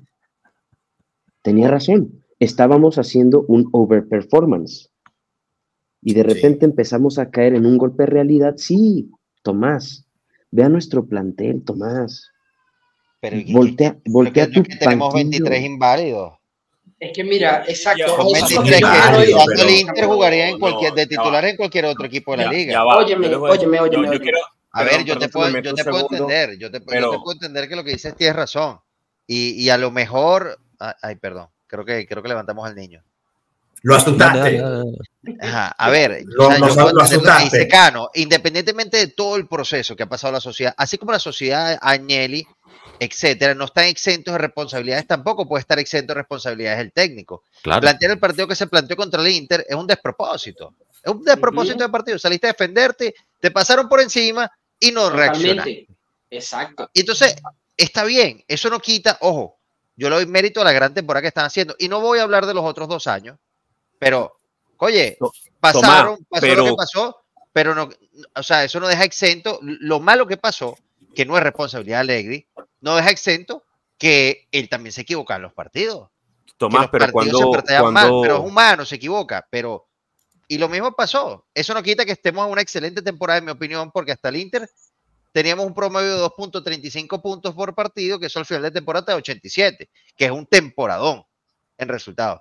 Entonces, no podemos decir que de un mes, que seis- siete meses rindiendo en puntos, ahora no es que tenemos siete meses overperforming y ahora ya se volvieron y los 23 jugadores son una plasta. No, a ver, Tomás, pero una no, no pregunta. acepto. Te pregunto yo, ¿cuándo Allegri se ha visto superado en cancha y él ha hecho algo para cambiar el rumbo del partido? en otra época, pero antes lo hacía y acertaba siempre. Y eso es algo que de verdad yo sí le voy a dar al, de- al técnico, que era muy bueno para leer el partido en curso. No lo está haciendo no en, esta en esta época o en no esta fase. Pero bueno, no, se lo ha hecho un par de partidos. Creo que una vez metiendo a Miretti, que meti- No, te Miretti habla- es el que hace- mete el gol, lo ha hecho un par de partidos. No, no, pero no ha tenido plan. B en estos últimos partidos. O sea, contra el Inter, ajá, se acabó el primer tiempo, nos pasaron por encima y tal. to- muerto el equipo del segundo, el segundo tiempo, partido en dos. Contra el Udinese, pasa el balón aquí y vemos qué hacemos. Vamos a meter a, a Gilis para ver si se asocian, pero, y, y más o menos eso lo entiendo, pero después, A, a- a- ver, eh, perdón que meta la cuchara ahí, pero tranquilo, tranquilo. cuando, cuando Cano me habla de, de comparar un proceso de volver a ganar un escudeto de cinco años, tú no me puedes comparar a pararte en la mañana de tu cama y golpearte el dedo chiquito del pie con la mesa a que te pares en la mañana y te den un escopetazo en el pecho. Tú no me puedes comparar un proceso de venir de un descenso a un proceso de lo que le pasó a la Juve venir con Sarri, con Pirlo, pandemia, como lo quieran llamar. Son dos procesos totalmente distintos. Entonces no, no los veo como comparables, más sí entiendo el mensaje que quiere, que quiere transmitir. Ahora, eh, mi pregunta con el tema Alegri, y más que mencionan ahora que escucho que dicen 23 muertos cuando me parece que la Juventus tiene excelentes jugadores, excelentes, que en cualquier otro club podrían jugar titular sin ningún problema, que cualquier otro club les encantaría ficharlos para tenerlos ahí para el cambio, o sea, la Juve tiene un gran ¿Cómo club, quién, por nombre ejemplo, por Leo? nombre. Equipos de media tabla. pues. O sea, equipos de media Pero- tabla sí, pero el Inter, ¿hay alguien en, el, en la Juve? O sea, quizás A ver, Rabiot a Bremer, mí, a mí, a mí en el grupo, titular en el Inter. antes de Pueblo Sí. Juve, yo Bueno, siempre decía, Ches- Chesney para mí es muy buen portero. Para No, mí. pero no, el Chesney, Inter no te lo va a poner por encima de Sommer. No, el Inter Pero- no te va a poner a Chesney Pero te pregunto, ¿quién es Sommer? Pero cualquier pregunto, otra persona que sepa Y bueno, ¿y quién es Chesney? O sea, te, te puedo explicarlo, te puedo decir lo mismo. O sea, que, o sea, Sommer lo está haciendo buenísimo en el, en el Inter. lo que pasa es que... ¿Cómo hacemos? Si es, el, seamos si es el honestos, portero que tiene menos goles recibidos y se ha tirado unos sal- muy buenas Y, salvadas. o y sea. si, y si te vas a comparar con el mejor equipo de, de actualmente de, de la liga, tú obviamente los vas a ver a ellos superiores en todo. Era como en su momento tener a la Juve y cuando ganaba absolutamente todo y, era difícil encontrar un jugador que se quisiera. Creo que golpes de mesa decir me traigo a Pjanic para habilitar a la Roma, me traigo a Higuaín, era como los cambios, pero la Juventus tiene jugadores muy buenos hoy por hoy. Si me entiendes, yo creo que Dusan le podrán caer a palo, pero me parece excelente yo creo que Locatelli, le digan lo que le quieran decir a Locatelli, a veces lo ponen a hacer funciones que desgasta al jugador y, y no te rinden lo que debería rendir. Eh, Alexandro, no, mentira, ahí si pusieron todos mal, creen que le iba a hablar a Alexandro, a pesar de que no tengo nada en contra ya de Alexandro. Es Pero, por ejemplo, para complementar lo que dice Leo, compárate con el Milan. ¿a quién sientas de la, o sea, a- qué jugador no entraría en la plantilla del Milan? A lo mejor Chiesa porque está Leao o Teo, pero de resto quién? Los two chicks por Rabiot. Y el Milan está de tercero. Por eso, punto o sea, nosotros. yo, Rabiot y. Bremer y Chesney, si quieres, esos tres son los únicos que yo los vería de, de titular equipos. en el Milan. Pero Blajovic no, no va a sentar a poner- a poner a- no nos guste el Uh, Blajovic. Chesney por Todos estamos enamorados con el Blajovic de, de la Fiorentina. Lamentablemente, no es el Blajovic de ahorita. Puede ser culpa de Allegri, puede ser culpa de la pubalgía, puede ser culpa de que perdió eh, la mira. No lo sé. El Blajovic de hoy en día no es Sí, mejor que Sin em-. Pero, Capi, sin embargo, No para mí, es. Blajovic, en otro equipo, un esquema favorable ofensivamente, haría más que lo que hacen esta Juve. Eh, pero eso son suposiciones. Eh, Eso sería como un, un probable. Es como decir. Sí, eh, bueno, eso, suponer. No, pero, diciendo si es fuera del Milan. pero ¿quiénes son los goleadores de la Serie A? Lautaro Martínez y, Y Blajovic, ¿no? no. Pavel, Pavel, te veo con ganas de intervenir y no te hemos dado Sí. el espacio. Adelante. Dusan Blajovic. Escuchándolos también. Eh, yo pienso que somos el equipo que donde estamos, o sea, somos el equipo que segundo lugar, tal cual. O sea, no me parece que se nos deba valorar porque somos muy malos, porque perdimos y empatamos este partido, ni tampoco somos los que van a ganar 6-0 como le ganamos a la Salernitana y los que empezamos haciendo una temporada goleando de manera estrepitosa. Creo que el equipo se ha ganado su segundo lugar. Eh, el objetivo Champions eh, se está cumpliendo. Todos queríamos el Scudetto porque tenemos, podemos tener ciertas expectativas sobre, como aficionados, lo que queremos, pero también las expectativas pueden ser desilusionadas en, en cualquier momento, en alguna temporada. Y sí, yo sí siento que venimos de procesos in- in- interrumpidos. Eh, apenas esta temporada tuvimos un director deportivo, lo que hizo Allegri la temporada pasada, que nada más le faltaba este, llevar los balones, ¿no? Para tener todos los puestos de, en la Juventus. Mm. Eh, a mí me parece que sí. Media temporada, eh, media temporada. Podemos estar exagerando en ciertas, en ciertas cosas. Todos estamos preocupados de alguna forma por el momento del equipo, pero es un proceso de alguna forma y, y hay que vivirlo y no por eso vamos a dejar de criticar. Yo también pienso que el entrenador se ha equivocado. En todas las áreas eh, de, de la sociedad se ha equivocado. Pero yo les quería hacer más bien una, pregunta también eh, derivada de, de esto. Nuestros próximos rivales son equipos que vienen igual como el Udinese, eh, eh, digamos, están en puestos de descenso. Eh, entonces, podemos imaginarnos partidos similares contra esos equipos. Me gustaría saber cómo podemos resolver, eh, digamos, este, este pequeño bache. Y porque el- nos van a jugar igual, pienso.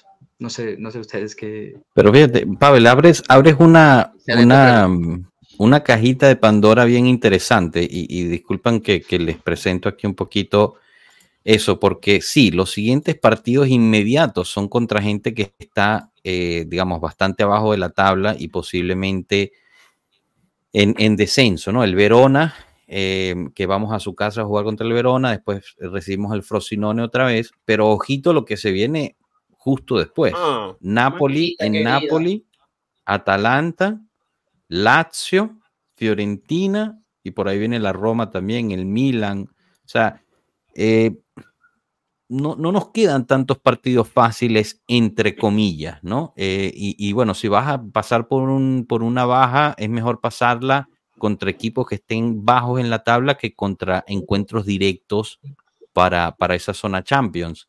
Pero, pero tienes, que, tienes que despertar ya, ¿no? Tienes que despertar de inmediato para, para poder este, re- reanudar lo que era, lo que era la, lo que llevaba la temporada, ¿no, chicos? ¿O qué opinan?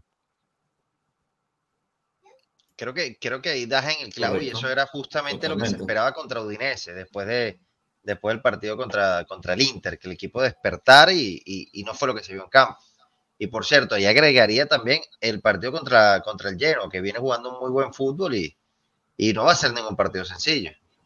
Entonces, o sea, nos tocan partidos difíciles, o sea, complicados, como para estar ahorita dubitativos en, en cómo rendir. Hay que encontrar respuestas y hay que hacerlo ya. Al de Lelas, es el que yo creo que el que se viene es el que va a estar, o sea, de los más cortos, eh, más difícil, porque están ahí creo que justo en el descenso, eh, es en casa de ellos, el de Frosinone no me asusta tanto, porque Frosinone igual viene en capa caída, es en casa, creo que, bueno, que sigamos con la rachita, o sea, como, como con el tema mental todavía, pero el de Lelas sí bajaría las expectativas, creo que hace un partido difícil, porque mucho nos pasaba con Udinese, no, ahora aquí remontamos y ganamos 4 a 0 y se viene no sé qué, pero el de Lelas, eh, yo, yo tendría cuidadito, ponerse Lelas en su casa queriendo salvarse del descenso. Bueno, yo Fíjate, algo- poco- Vo- Voy contigo ahorita, equipo Giro, eh, pero ganar- rapidito. eso rapidito. Cuando estábamos, cuando íbamos a jugar contra el Empoli, hablábamos del, del Inter Juve. Pasa el Inter Juve. Cuando vamos a hablar, cuando íbamos a jugar contra el, contra el Udinese, seguíamos hablando del Inter Juve. O sea, hay que, es que es una cuestión mental. Yo creo que Andrés le, le pegó, ¿no? Justo en el clavo. Hay que, hay que jugar en el partido en el que estamos en ese momento. O sea, ya no podemos estar hablando del Juventus Udinese cuando estemos preparando el partido contra el Verona. Perdón, Giro, dale, dale que te interrumpí. Totalmente, Capi, eso es lo que yo iba a decir y a reforzar lo que decía Andrés. O sea, si nosotros seguimos en esa mentalidad de pensar en lo que puede venir o en los gigantes o los más fuertes, yo creo que anímicamente y psicológicamente el equipo está puro para pensar en el partido que le va a tocar. Sea, nosotros no podemos pensar, no, no viene el Napoli y el partido que hay que ganar es ese. No, todos los partidos hay que ganar. Y al final son este tipo de partidos versus un Empoli, versus un Udinese, los que te vienen empezando para una clasificación a Champions o para ganar un título. En efecto. pe- Pero es que esa es la labor que, que debe tener un DT. Él es el que te prepara mentalmente a tu equipo para lo que vas a afrontar día a día. Y si tu equipo mentalmente no está preparado, la culpa es de una sola persona. Y, y- y- y yo siempre lo he dicho así, y, y- y se lo he dicho yo muchas veces por privado, que me río y le digo, si tú no preparas mentalmente a tu equipo, estás, perdón la expresión, pero estás para la joda. Oye, yo ahí, yo ahí difiero, eh, difiero en algo, porque tú puedes preparar muy mentalmente, pero también depende cómo la, la otra persona reacciona, porque tú puedes, o sea, tú puedes ser un profesor, ir a clase y ya depende también del alumno lo que estudie, ¿no? Entonces es una Claro. colaboración de los dos. Entonces, claro, o sea, cuando, cuando, cuando tú preparas mentalmente o, o- o en tema de actitud algo y no se te da, puede ser que no haya la confianza.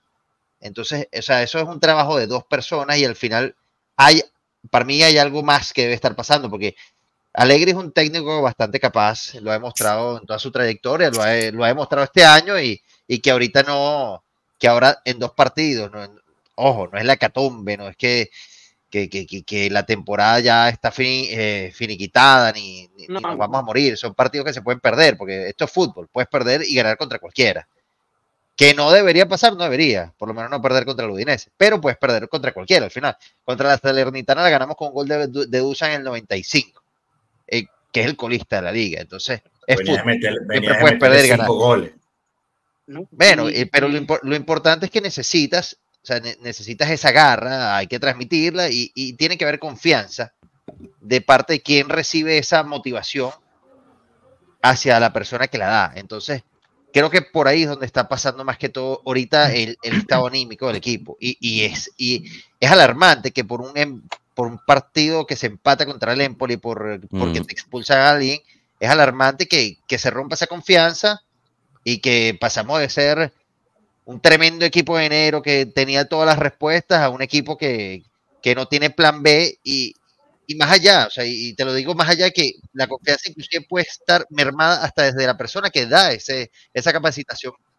Mira, creo que si algo se vio, tengo, tengo que hablar un poco bajo. de un plan B, pues ahí mismo, ¿cómo le transmite esa confianza a los otros? Entonces, creo que por ahí es donde pasa ahorita toda esta debacle anímica del equipo. O sea, Creo que si algo Al- se vio es que el mismo Allegri se ve inquieto. O sea, esos cambios no fueron normales. No, no, o sea, no, no. Algo, algo, yo, yo soy mucho de que creo que todo tiene una explicación, ¿vale? O sea, no es como que se cayó de repente las ideas al mister y mandó, porque el- si algo tiene Allegri que a mí no me gusta, es que es muy pragmático, muy, muy, muy pragmático, verdad. demasiado. Es muy pragmático. y lo es. Y en, este y en este partido mandó lo pragmático a la verga. O sea, le valió tres pitos su lógica interna y solamente empezó a mandar cambios alocados, sin sentido. No entendí, nadie entendió. Y entonces lo único que digo es, algo pasó, o sea, algo pasó en estos últimos cinco días, una debacle interna, y no digo que sea una cosa de vestuario roto, pero algo pasó. Entonces, ¿qué pasó? No es normal. Chicos, y eso, eso abre otra, digamos, otra tangente, ¿no? Que, me gustaría tocar y, saber su opinión, obviamente añadiendo a lo que ya hemos hablado, es, es, la situación jugadores, ¿no? Porque e, es, cierto, y esto obviamente no es para quitarle responsabilidad al DT, como hemos dicho desde el principio, aquí todos son responsables, todos tienen su nivel de responsabilidad, o por lo menos esa es mi opinión, pero ¿qué está pasando con nuestros jugadores? O sea, Wea no ha dado, hay que, hay que ser sincero, Wea no ha dado lo que se esperaba de él. Puede ser la lesión, puede ser lo que tú quieras, puede ser la presión, puede ser que es muy tímido, puede ser que es solo el primer año, lo que tú quieras, pero no ha dado. Esa tiene la calidad, pero hace ciertas decisiones que yo sinceramente, yo aquí sé que me voy a tirar el mundo encima, o sea, me da una gana de pegarme contra la pared a veces con la decisión que toma Kiesa en un partido.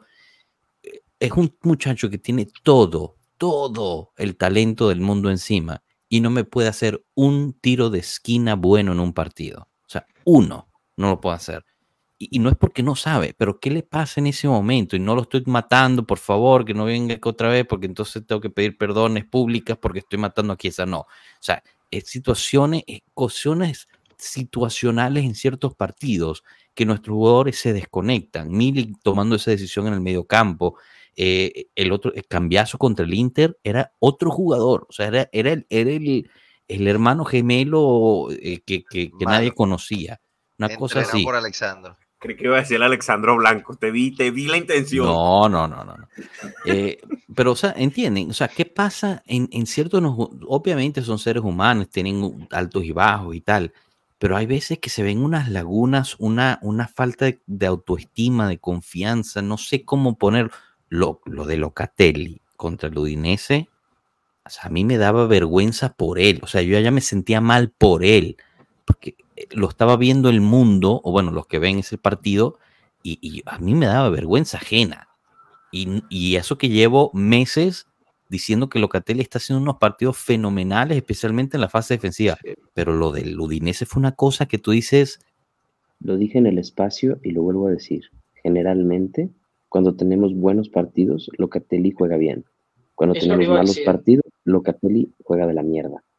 ¿Por qué? Porque el esquema de Allegri está basado en el regista. Si el regista no distribuye bien, está para la mierda el juego. Muchachos, eh, bueno, respondiendo a lo que ustedes estaban hablando, Capi, ¿no será que el equipo en el vestuario está pasando algo más? Que no está a la vista de nosotros los Porque ciertamente Aquí esa se le ve desubicado. Aquí esa se le ve desubicado. Lo que dice Cano es muy cierto. Locatelli venía haciendo buenos partidos y ahorita que, que él jugó mal, jugamos espantoso. El DT se ve desesperado. Cuando Alegre es un hombre que, eso sí hay que reconocerle que su temple él siempre lo mantiene, pues no pueden estar goleando y él está ahí. O sea, sus cambios fueron muy, muy desesperados, no fueron cambios lógicos. O sea, parecía, parecía un niño jugando al FIFA lo veo yo. pero no es como medio absurdo pensar, o sea, yo siento que algo pasa, pero no es como medio absurdo pensar que porque empatamos con el Empoli, como que todo el mundo se volvió loco y la mente de todos se emborracharon y ahora todos están deprimidos, como que igual me suena, suena, raro, o sea, como que es increíble, ¿no? Es que lo que eh, pero, es que es como que perdiste, oye, ya venías en un impulso anímico brutal de enero, lo dijo Tomás, coño, en enero éramos el equipo a vencer.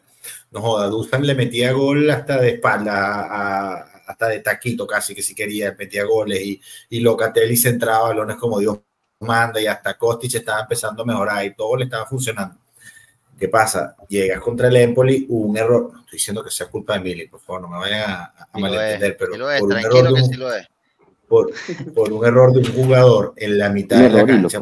condicionó el partido. Llegó tarde. Igual que el de Alexander. O sea, lo hizo tomar porque llegó tarde. ¿En dónde está? ¿En dónde está?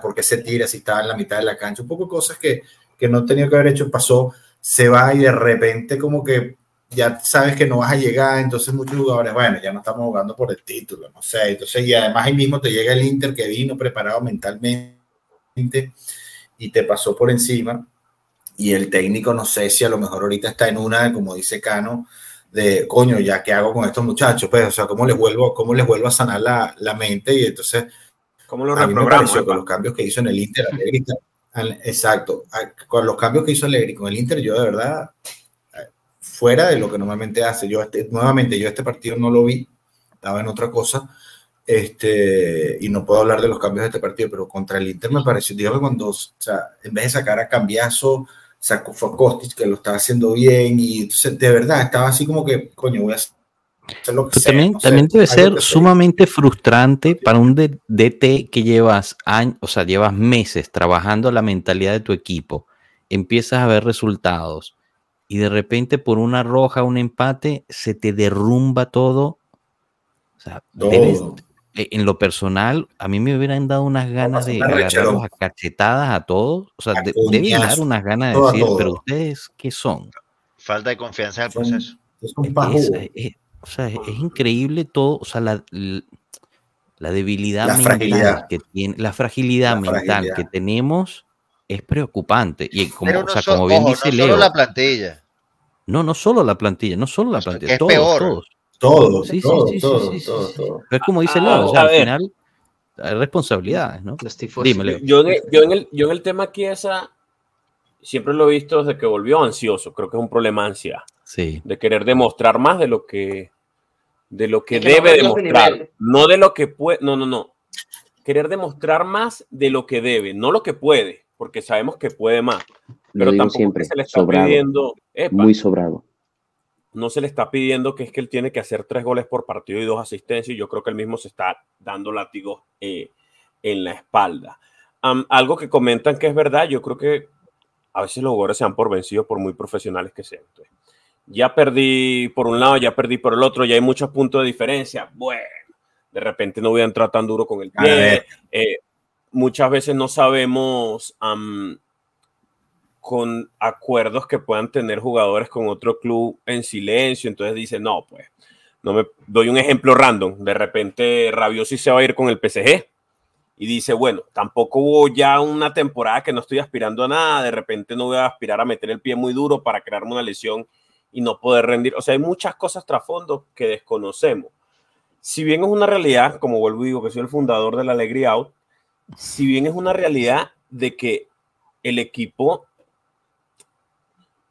a la Juve usted, mucho fanático le da increíblemente duro. O sea, venían ganando y lo dicen ustedes en enero supremamente bien y se pierde un partido y es, muéranse todos, 23 mancos, ninguno sirve. Y yo me río porque yo recuerdo que todo el mundo quería matar a Rugani, ahora todo el mundo ama a Rugani. Eh, a Miretti lo amaba todo el mundo, ahora lo odia. Yo, Yo, yo me molesto. ¿eh? Yo, yo, por ejemplo, va, yo amo a la esposa de Rugani. Yo, yo- yo- yo- yo amo a la esposa de Rugani. Y, y- y yo te apuesto que si Alessandro de aquí al final de temporada empieza a ser un crack, todo el mundo dirá que tiene que renovar para el año que viene. Entonces, No. hay cosas como que tú dices que estás molesto. ¿Por qué estamos molestos? Yo no estoy molesto por la actual temporada. Yo estoy molesto por decisiones que te digo, por ejemplo, yo todavía sigo molesto por tema Rovela, por tema Fratesi. Esas son cosas que a mí de repente sí como que me golpearon un poquito más porque entendía a lo que estábamos jugando este año y la realidad es sencilla. Aunque nosotros como fanáticos de la Juventus siempre decimos hay que ser campeón, siempre hay que ganar, es que desde día uno nos lo dijeron, este año es para entrar eh, a un top 4 y se está cumpliendo. No nos mintieron, no nos dijeron, vamos a ganar, vamos a sacar 100 puntos, eh, vamos a... Bueno, ayer también tuve una mala noticia con lo de Zielinski.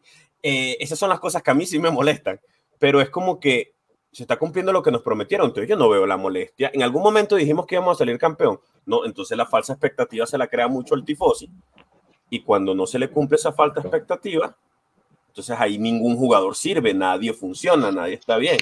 Pero para mí esa es la realidad. Yo creo que más el tema con yo creo que más el tema Rugani y Leonardo es porque el chamo esta temporada se ha querido ganar el puesto y no lo ha hecho mal. Pero Rugani siempre se ha querido ganar el puesto. Desde que yo lo he visto pero- matándose, Sí, Rugani sabe, óyeme, Rugani sabe para qué está en la Juventus, él está claro, él no aspira a más ni a menos, tanto así que hasta se bajó el sueldo para poder quedarse sabiendo que va a ser suplente. O sea, Espérate, pero sabe no, para lo eso- que está. No ha renovado todavía. respondi- O sea, se le está ofreciendo una. Pero si, si tú ahorita sales y pones una encuesta y le dices, vamos a renovar hoy, hoy, después de la debacle que tuvimos contra el renovemos a Rugani aumentando el sueldo un millón. ¿Cuánta gente, cuántos juventinos dirían, no, está loco? Con todo y que ahorita o sea- todos amamos a Rugani porque no fue, porque pusieron a Alexander. Gana demasiada plata Rugani. Para lo Pero que es ahora- yo, Pero- yo, pero Si yo, Alexandro te gana seis y medio al año. yo, yo, Ah, pero Bueno, yo gana pero tres. si lo vuelvo a repetir. Por eso, O eso sea, es un eso es un sinsentido. error. Ya es, eso- bueno, una eso fue un error ya está un contrato, Error el mismo quisieron firmar Alegre, un contrato absurdo. Ahora mi pregunta es la que Si a yo ti te lo- veo si, como... si a ti te ponen un contrato, Tomás, si a ti te ponen un contrato que diga, yo te voy a pagar 10 millones por estar sentado y no hacer un carajo, tú, tú lo haces. Yo lo firmo donde tú quieras, donde tú quieras. Ah, bueno, Pero es que eso, o sea, eh, yo no le echo, yo, yo, yo no le achaco la culpa ahí al, al, al jugador. O sea, el jugador mientras más me paguen y menos hagan, coño, un paraíso. mérito, pero- mérito de la gente y de mérito de la directiva que lo firma. Claro, claro que sí, claro que sí. Excepto el de, excepto de Alexandro, pero bueno. Pero, pero yo normalmente soy más de pensar a futuro. Entonces, cuando yo escucho a gente hablar de ciertos jugadores que no funcionan y entendiendo que la Juventus no puede dar unos golpes de mesa como de repente Andrés o Pavel no vieron la época que la Juventus decía, bueno, es que a mí no me gusta fichar por fichar, a mí me gusta destruir otros equipos. Tráeme al capitán, tráeme a Beira, al capitán del Arsenal. Quiero dejarlo sin capitán. O sea, tener ese poder que tenía antes, entendiendo eso, ¿qué aspiran entonces al año que viene como de expectativa? Porque no me digan, no, es que nosotros queremos traer a Mbappé. O es que nos, o por ejemplo, yo, yo sí me doy falsa expectativa. Es más, me van a matar Sí. todos aquí y en el stream. Pero mi sueño sería fichar a gente como Varela, como Bastoni, como Di Marco, aunque sean todos, eh, todos del Inter, porque para mí el, Marco, el- sí. el- el- siempre busco jugador- futbolista Sustenta- italiano. Leo, Leo, te lo, di, te lo dijo, te lo dijo y, la- y es la, y es la ayuda de Elkan, la nueva ayuda de Elkan, sustentabilidad. Es la palabra clave en el futuro. Sustentabilidad y con la base, con la base en el Next Gen y uno que otro fichaje no rutilante que te ayude a completar un equipo competitivo para pelear escudeto, para poder... o sea, tienes que pensar que Ah. la Juventus está en la misma fase de construcción que estaba cuando Conte, más o menos cuando Conte, que era empezar desde abajo hasta, hasta llegar una estabilidad que te permita después más adelante ver si te toca. Y te tratando de tener suerte de que puedas sacar jugadores tipo Gildis de la Next Gen que te sorprendan y que sea, y que sea una, una sorpresa agradable y que, sin embargo, no te garantiza que lo vas a poder mantener en el el tiempo. tiempo. Ese- Aunado, aunado para complementar lo de Rafa, aunado a que, a que no es que va, o sea, no es, no es que mañana comienzas, traes otro técnico y automáticamente vas a ganar. Sino vas a ir poco a poco y si traes otro técnico tienes que darle tiempo. mira, Es así. Y eso, y eso hay que entenderlo. Que se vaya alegre y mañana no significa que va a llegar otro y va a ganar automáticamente. Eso Lo sí. de Conte es una anomalía en el tiempo, más que una norma. Entonces, hay que no entender es- eso. Si viene otro, no lo podemos quemar eh, en las primeras 3, 5 o 10 No. jornadas, sino, coño, con el Yo- tiempo. Yo no veo a, yo no veo a Conte bajándose el sueldo a una tercera parte de lo que ganaba para Mira. nada más para, para No, no, pero o sea, lo, decía, lo decía que cuando vino Conte el Siena era una anomalía, que, que llegando el Llegar a ganar. llegar a ganar, exacto. O sea, eso fue una anomalía, no, no una norma. Lo, que que hizo. Conte Bueno. en la Juventus cuando llegó del Siena no lo volvió a hacer en ningún otro equipo. Ustedes me van a decir, no, pero llegó al Chelsea, ganó, llegó acá al Inter, ganó. Sí, pero No, pero Inter ganó que recibió Conte, la Juve que recibió Conte no tiene nada que ver con los demás Exacto. equipos que recibió en las otras ligas. Es Así verdad, que lo que hizo Conte fue una vez y no lo ha vuelto a volver a hacer. Lo más cerca que estuvo de tratar de volver a hacer fue con el Tottenham y no hizo un carajo. Perdón, Giro, el tú llevas tiempo tratando de decir una cosa, adelante Giro y después quiero pasar con Andrés y Pavel para No, que también no- nos digan responderle a Leo- para responderle a Leo lo de que a mí me gustaría soñar con fichar algún día así. Mira, yo te voy a decir algo. Uno tiene que aprender, como dicen aquí en Venezuela, a arroparse hasta donde la cobija le alcance. Y si tú ves bien que el Inter hace lo que hace, ves cómo están las cuentas del Inter. Yo creo que la Juventus en esa parte ha sido un poco inteligente también en saber administrar, como quien dice, esa, traer jugador por jugador. Creo que el Milan también cometió ese error y fue cuando fueron vendidos a los Chile, que ficharon esa cantidad de jugadores horribles con sueldos súper absurdos y, y al final no lograban tener nada, porque ciertamente si tú puedes traer el día de mañana a Summer City, Maynard, trae a un Mbappé, pero si al final no te dan los resultados y no ganas, no logras compaginarlos a todos, o sea, ¿qué vas a hacer con ellos? ¿Vas a seguir pagándole esos sueldos altos? Bueno, hay, hay otra cosa, ¿no? Aquí es ya es, es, otro capítulo, perdón Andrés y Pablo, yo sé que ahorita les dije que ahorita iban, pero nos guste o no, les guste o no a los tifosi de los otros equipos, la Juventus juega bajo otras reglas que el resto de los clubes en Italia no juegan. Nosotros fuimos penalizados con 10 puntos por hacer plusvalías, intercambio de jugadores, la cual lo hace todo bendito club en el mundo. Y en Italia. Y este mismo, este mismo verano lo volvieron a hacer tanto la Roma y el Sassuolo y salieron públicamente. El, el director deportivo del, del, Sassuolo públicamente dijo, acordamos con la Roma para cerrar antes del de, primero de julio porque necesitaban cerrar sus libros para que no tuvieran una, una pérdida. Públicamente. ¿Investigaron al Sassuolo? No. ¿Investigaron a la Roma? No. ¿Punto de penalización para uno para el otro? No. Están investigando oficialmente a, De Laurentiis por la vaina de Osimen, cuando se había recibido la carta de Osimen por parte del Lille, durante la temporada pasada, y la fiscalía del Napoli dijo: no, no, no, no, necesitamos cuatro meses para investigar. Claro, porque cuatro meses terminaba el campeonato. Al final, ¿quién terminó investigando? La fiscalía de Roma. Y salen a investigar a De Laurentiis hace dos meses. ¿El Napoli va a recibir penalización de puntos este año? No, olvídate, Por supuesto que no. No va a pasar. Por supuesto que no. Entonces, el Inter, se, el Inter, se, inscribe con un patrimonio neto negativo. El Inter está registrado para jugar esta liga, está registrado para jugar la Champions League en violación de las leyes escritas en el Código Deportivo Italiano. Tienen patrimonio neto negativo y tienen una deuda que no todas las deudas son iguales. Una cosa es una deuda sobre un préstamo y otra cosa es una deuda de, de actividad. Rafa nos puede explicar exactamente la, las diferencias, pero el Inter está en una situación dificilísima. Y Leo dice, se trajeron a Zielinski, se trajeron a Chalanaglu, son todos costos ceros. Sí, pero el salario es altísimo y tienen un costo salarial altísimo. No se dejen llevar por esa vaina. Y el Inter bueno, está ahí jugando y va a ganar su Scudetto de cartón, el número 20 para ellos, 18 en la verdad. Y ellos juegan bajo otras reglas. La Juventus no se puede permitir a jugar bajo esas reglas porque entonces los penalizan. Esas son, esos son hechos. No es una vaina que estoy diciendo yo como fanático de la Juve, son hechos. No les gusta escucharlos a ellos porque esos hechos los incomodan y los tratan de decir cualquier... Bueno, pero ustedes si no, ¿por qué los penalizaron? Porque, okay. porque eres ignorante y no quieres ver los hechos tú. Si fuera al revés, te suicidarías. Disculpen, yo sé que ya nos van a cancelar por eso. Andrés y Pavel. Este video no se monetiza. Sí, definitivamente.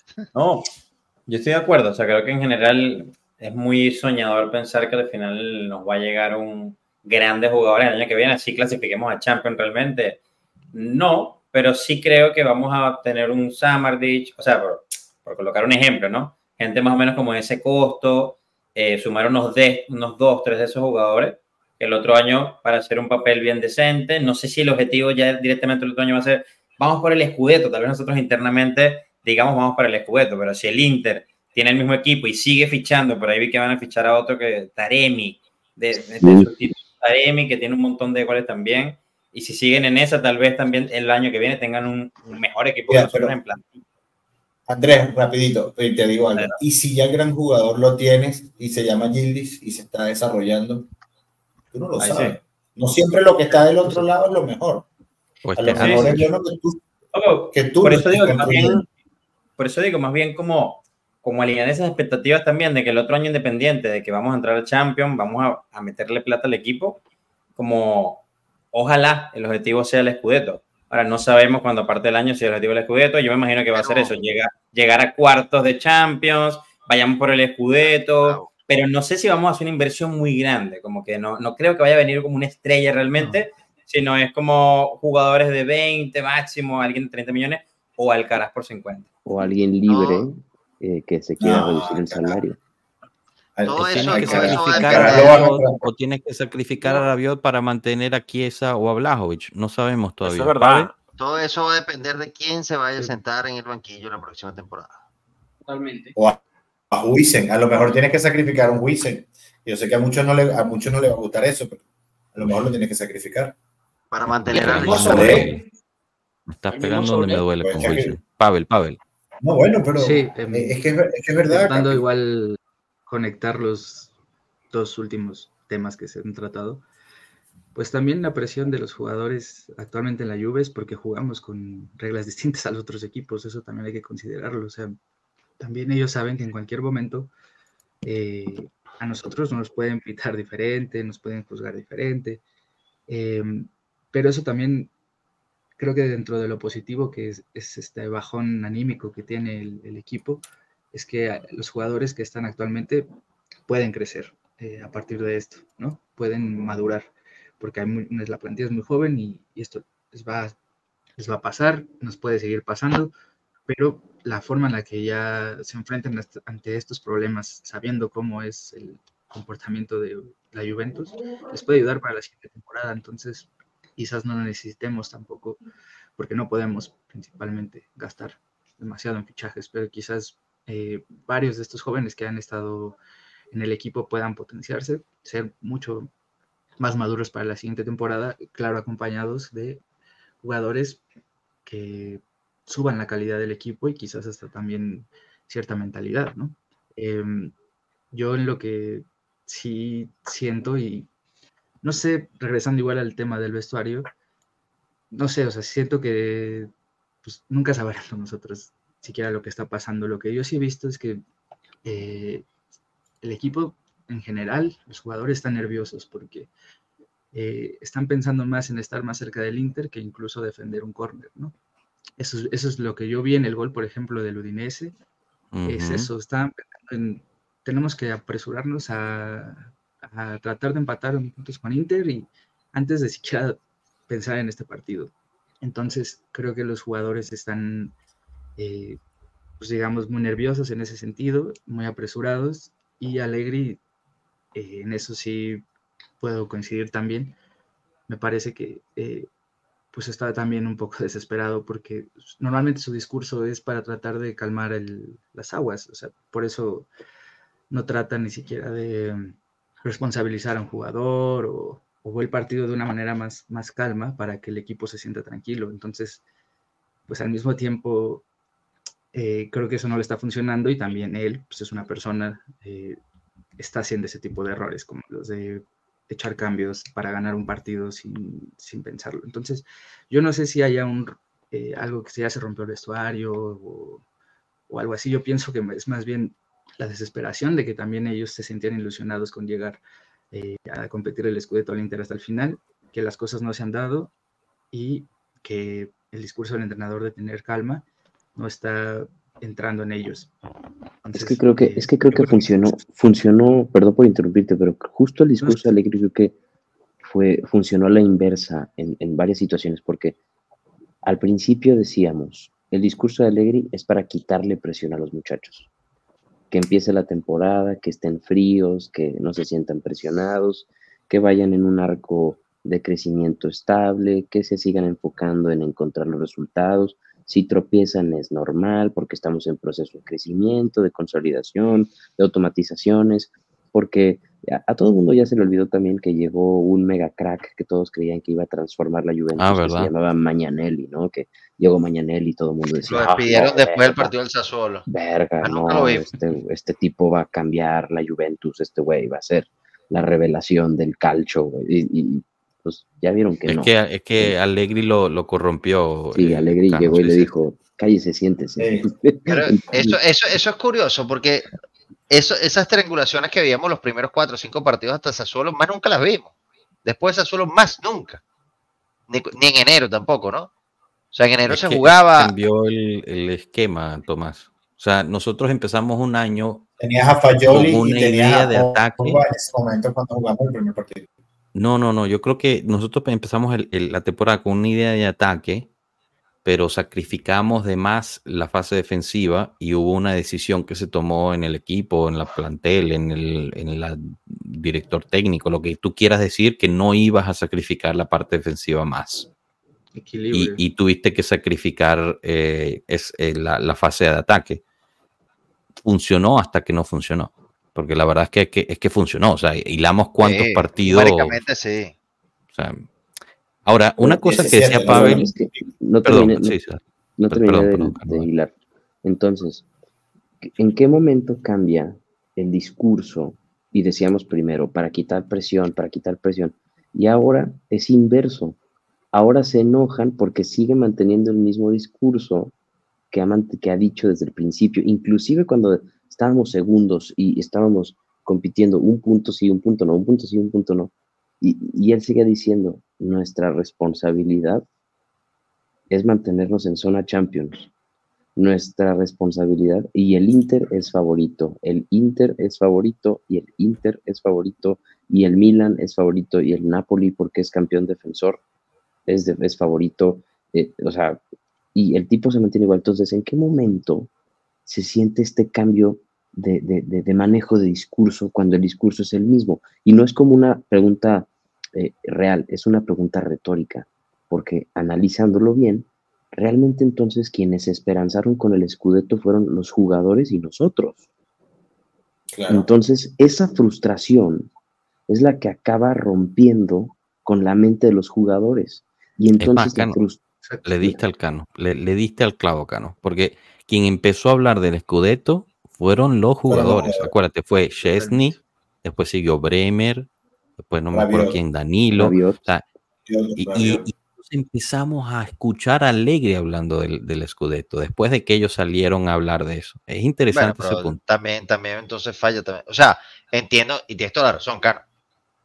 O sea, en parte eso lo comenzaron los, los, eh, los jugadores, pero si no le das un parado y los dejas soñar Sí, y sí, después sí. te, te caes, o sea, al final va todo de la mano, igual que lo que dijo Pavel, que, Es que que, los es que jugadores, también o sea, va todo de la mano. Ha sido, ha sido el conjunto técnicos jugadores, técnicos jugadores, dirigencia, que no está engranando en lo que va de febrero, que son tres, apenas ¿Puedo, 13 puedo días. tomar ahí ese hilo, Tomás? Disculpa que te interrumpo, porque era algo que quería decir con lo de Pavel, que, que creo que, no sé, me, me iluminaste en ese momento con lo que tú decías. Fíjate que, y esto obviamente uno termina idolatrando al pasado por lo que se hizo, pero cada vez que, o sea, Pavel estaba hablando, yo decía, ¿cómo se necesita un abogado aquí? Porque si vamos al final del día, todo lo que estamos hablando aquí puede caer encima de un presidente de, de- de deporte, o sea, una, una figura de deporte, presidente fuerte, que brinde calma al sistema. Claro. Pensamos que Juntol iba a ser suficiente en el área deportiva para ayudar. Y no. Ayudó muchísimo, los mismos jugadores lo han dicho. Bremer, cada vez que da una declaración, Bremer dice, es otra cosa con lo estamos mucho más calmados, no sé qué, pero falta todavía más, falta todavía más y se ve ahorita que, y al final, lamentablemente, afortunadamente, como lo querramos ver, Ferrero es un tecnócrata, o sea, es un presidente que está ahí para mejorar las finanzas, los balances, etcétera. O sea, toda la estructura deportiva de la Juventus en este momento son puros abogados, eh, eh, contadores, expertos en, en- en- leyes de, de impuestos, ese tipo de cosas. O sea, no hay un presidente a Agnelli que en su primera parte del mandato hizo esa labor de calma, de, de pauta, etcétera. En la segunda perdió un poquito los cabales en punto de vista. Eh, o, o el abogado o el doctor, o sea, gente que decía, ustedes ven las entrevistas que daba el abogado Agnelli, las pueden encontrar, están por todos lados. Era una vaina, o sea, de ahí no pasaba nada. Los gringos dicen, the box stops here. O sea, el tipo daba una declaración, él hablaba por todos los juventinos en ese momento, la mierda se paraba en él, no dejaba que eso filtrara dentro del club y él dentro del club a puerta cerrada jalaba las orejas de quien tenía que jalar. Nadie se enteraba afuera, nadie se enteraba adentro. O sea, era una, una cosa hermética. No sé si para bien o para mal, pero por lo menos paz había. O sea, no había ese, ese temor de ese... Faltaba el presidente que entrara al, al vestuario antes del partido contra el Empoli o durante la práctica que se presentara ¿Cuántas veces veíamos a Andrea Agnelli en las prácticas de la Juventus? ¿Cuántas veces han visto a Ferrero en las prácticas de la Juventus? A Elkan. Bueno, Elkan es el ¿Cuántas dueño. veces has visto a Elkan? Bueno, está bien, pero ¿cuántas veces has visto a Elkan en el presidente. estadio? ¿Cuántas veces has visto a Elkan en el estadio? entiendo, entiendo, entiendo. O sea, Yo- a yo no le puedes pedir, no le puedes pedir peras al olmo. Pero faltaba, hilo- te doy la palabra, Leo. Eh, faltaba un, un presidente que entrara antes de Empoli, los sentara a todos, ¿verdad? Y le dijera, señores, se juega contra el Empoli, no se juega contra el Inter. La próxima vez que alguien diga la palabra Inter, multa de mil euros. Eso es lo que faltaba. Razón. Leonardo, perdón. Ah, es que le tomaba hilo algo que decía ahí Tomás, y es como que, a pesar y vuelvo y, y reafirmo, porque lo digo, si fuera por mí alegre, estuviera veniendo Bonais en una plaza central de algún estado latinoamericano. Eh, eh, ahí va la, la parte que yo digo que también le damos muy duro porque entonces si él ve que el equipo se entusiasma con el escudeto y le está rindiendo, entonces si Alegre, Alegre hubiese aparecido y les decía, hey, no se emocionen, entonces capaz todos decíamos, es que Alegre es un hijo de puta, ¿cómo les va a cortar la inspiración a ellos para ganar el escudeto? ¿Sí me entiendes? Siempre lo tenemos como... eh, eh, Un arma de doble filo, todo lo que puede decir o no decir. Sí, y, y los que ya le tenemos rabia acumulada, por llamarlo así, cada acción que hace el man, eh, buscamos el lado negativo. Siempre le buscamos como, como la caída, como quien dice. Pero es que, como lo dije yo hace rato y Cano lo repitió, yo creo que los que se hicieron falsas esperanzas, esto del aficionado, porque es que desde día uno se dijo eso. Vamos a buscar entrar a un puesto de champion y vamos a intentar eh, eh, hacer entrar en juego a jugadores más Copa, jóvenes Copa Italia. epa, y, y- y hacer que los jugadores jóvenes aprendan poco de lo- algo de los veteranos y crear como una base para ya el año que viene en pro a lo que vayamos a hacer. Se cumple. Yo no creo, eh, yo fracaso por, porque para mí la Juventus no debería estar en estas instancias en ningún momento, eh, y menos en estos tres años. Pero es que la realidad es que este año, y se lo decía yo antes, yo no he sufrido porque yo sé a lo que, a lo que ha apuntado la Juve y he visto el crecimiento, la marca, la Juventus como marca, no Juventus Club de Fútbol, sino Juventus como marca. Estadio propio, creo que Rafa lo dijo comenzando, eh, eh, Juventus Woman, Next Gen, todo el crecimiento que se ha tenido, y eso hace 15 años era, no era la Juventus. Em, estadio propio, o sea, entonces, particularmente creo que los que nos estamos dando nosotros mismos, así como en la Pasión de Cristo, son los aficionados. Yo creo que eso también es un tema de ego, ¿oíste, Leonardo? Yo creo que es un tema de ego de que porque ah, somos la Juventus, nosotros somos el rey de Italia y tenemos que ir a ganar, nosotros no podemos perder contra Udinese, nosotros no podemos, o sea, nosotros siempre tenemos que apuntar a la victoria. Yo creo que eso también es un tema de ego y, y sí, ciertamente. bien, pero el ego, pero el ego, el ego está bien porque ganar o perder, yo sé que alguien nombró el Haifa, no me acuerdo quién fue, puedes perder con el Haifa. El Madrid perdió con el Sheriff de, de, de o sea, o sea hay, esos tipos de cosas pueden pasar. Eso no deja de ser, tú no dejas de ser la Juventus ni el Madrid dejó de ser el Madrid. Este, puede pasar, hay, hay, hay accidentes en el fútbol y eso puede pasar, puedes perder. Todos los equipos grandes han perdido con equipos chiquitos, todos, no hay No, ninguno no, no, claro. que no haya perdido con un equipo pequeño. No, claro, yo, soy, o sea, yo solamente le respondo a Leo en el por qué el mismo aficionado puso la presión del escudero. Porque ciertamente es verdad. El Pero- pero direct- Giro, más que presión, no es presión de que tenemos que ganar, no. Era una, una falsa esperanza, porque es que desde día uno nos lo dijeron, nosotros no vamos por el escudeto, nosotros vamos por esto. Y ahí fue donde nos debimos haber molestado. En agosto, en septiembre, cuando ahí nos debimos haber molestado. Bueno, Como nosotros como en Juventus, sí, como nosotros como Juventus nos van a vamos decir. primero-. Claro, pero es que el objetivo era, el objetivo era, vamos, a- el objetivo de esta temporada es quedar entre los cuatro. Para el Scudetto, veremos cómo estemos en marzo y a partir de ahí hablamos. O sea, los principios los teníamos. marzo, si en Marzo marzo no ha llegado. estado a un punto, Bien. a un punto, ahí sí, te- ahí sí empezaba. Alegre y toda la máquina del equipo, vamos a luchar por. a fin de cuentas, a fin de cuentas, eh,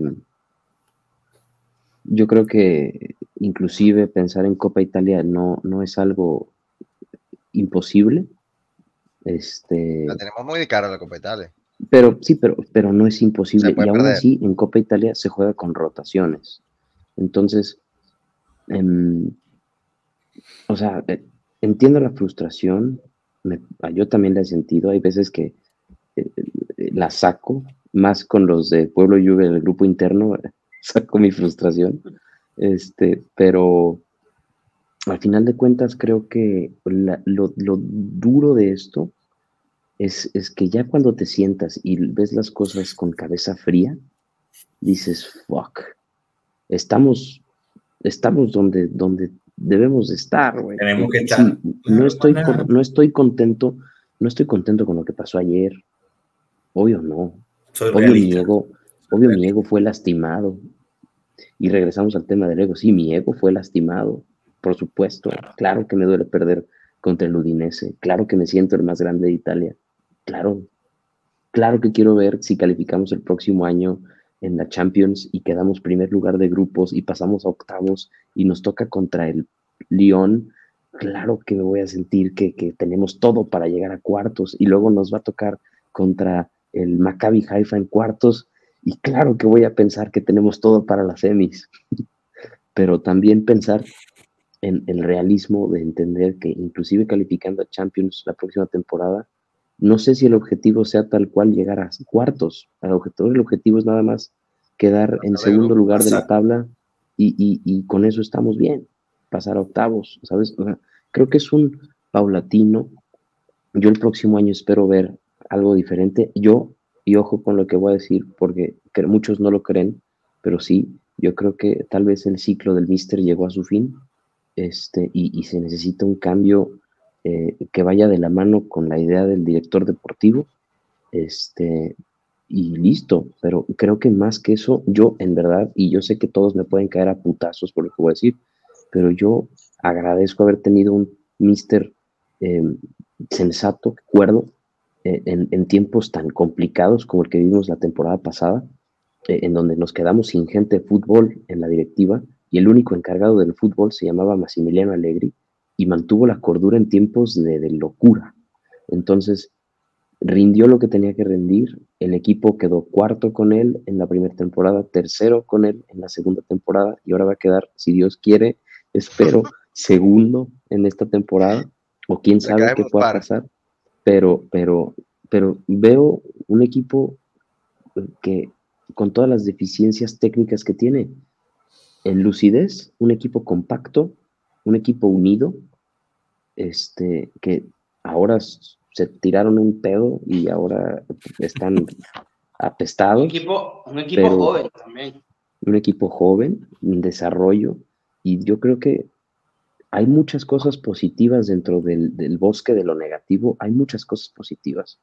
Gildis está teniendo minutos, este, Miretti está en crecimiento, eh, estamos fichando y apostando por perfiles jóvenes, estamos y vamos a lograr sacar dinero de nuestros perfiles jóvenes, estamos teniendo una cantera efectiva, estamos teniendo eh, proyectos fuera del primer equipo que por ahí leía Mondra que decía que, pero somos prioritarios, es el primer equipo.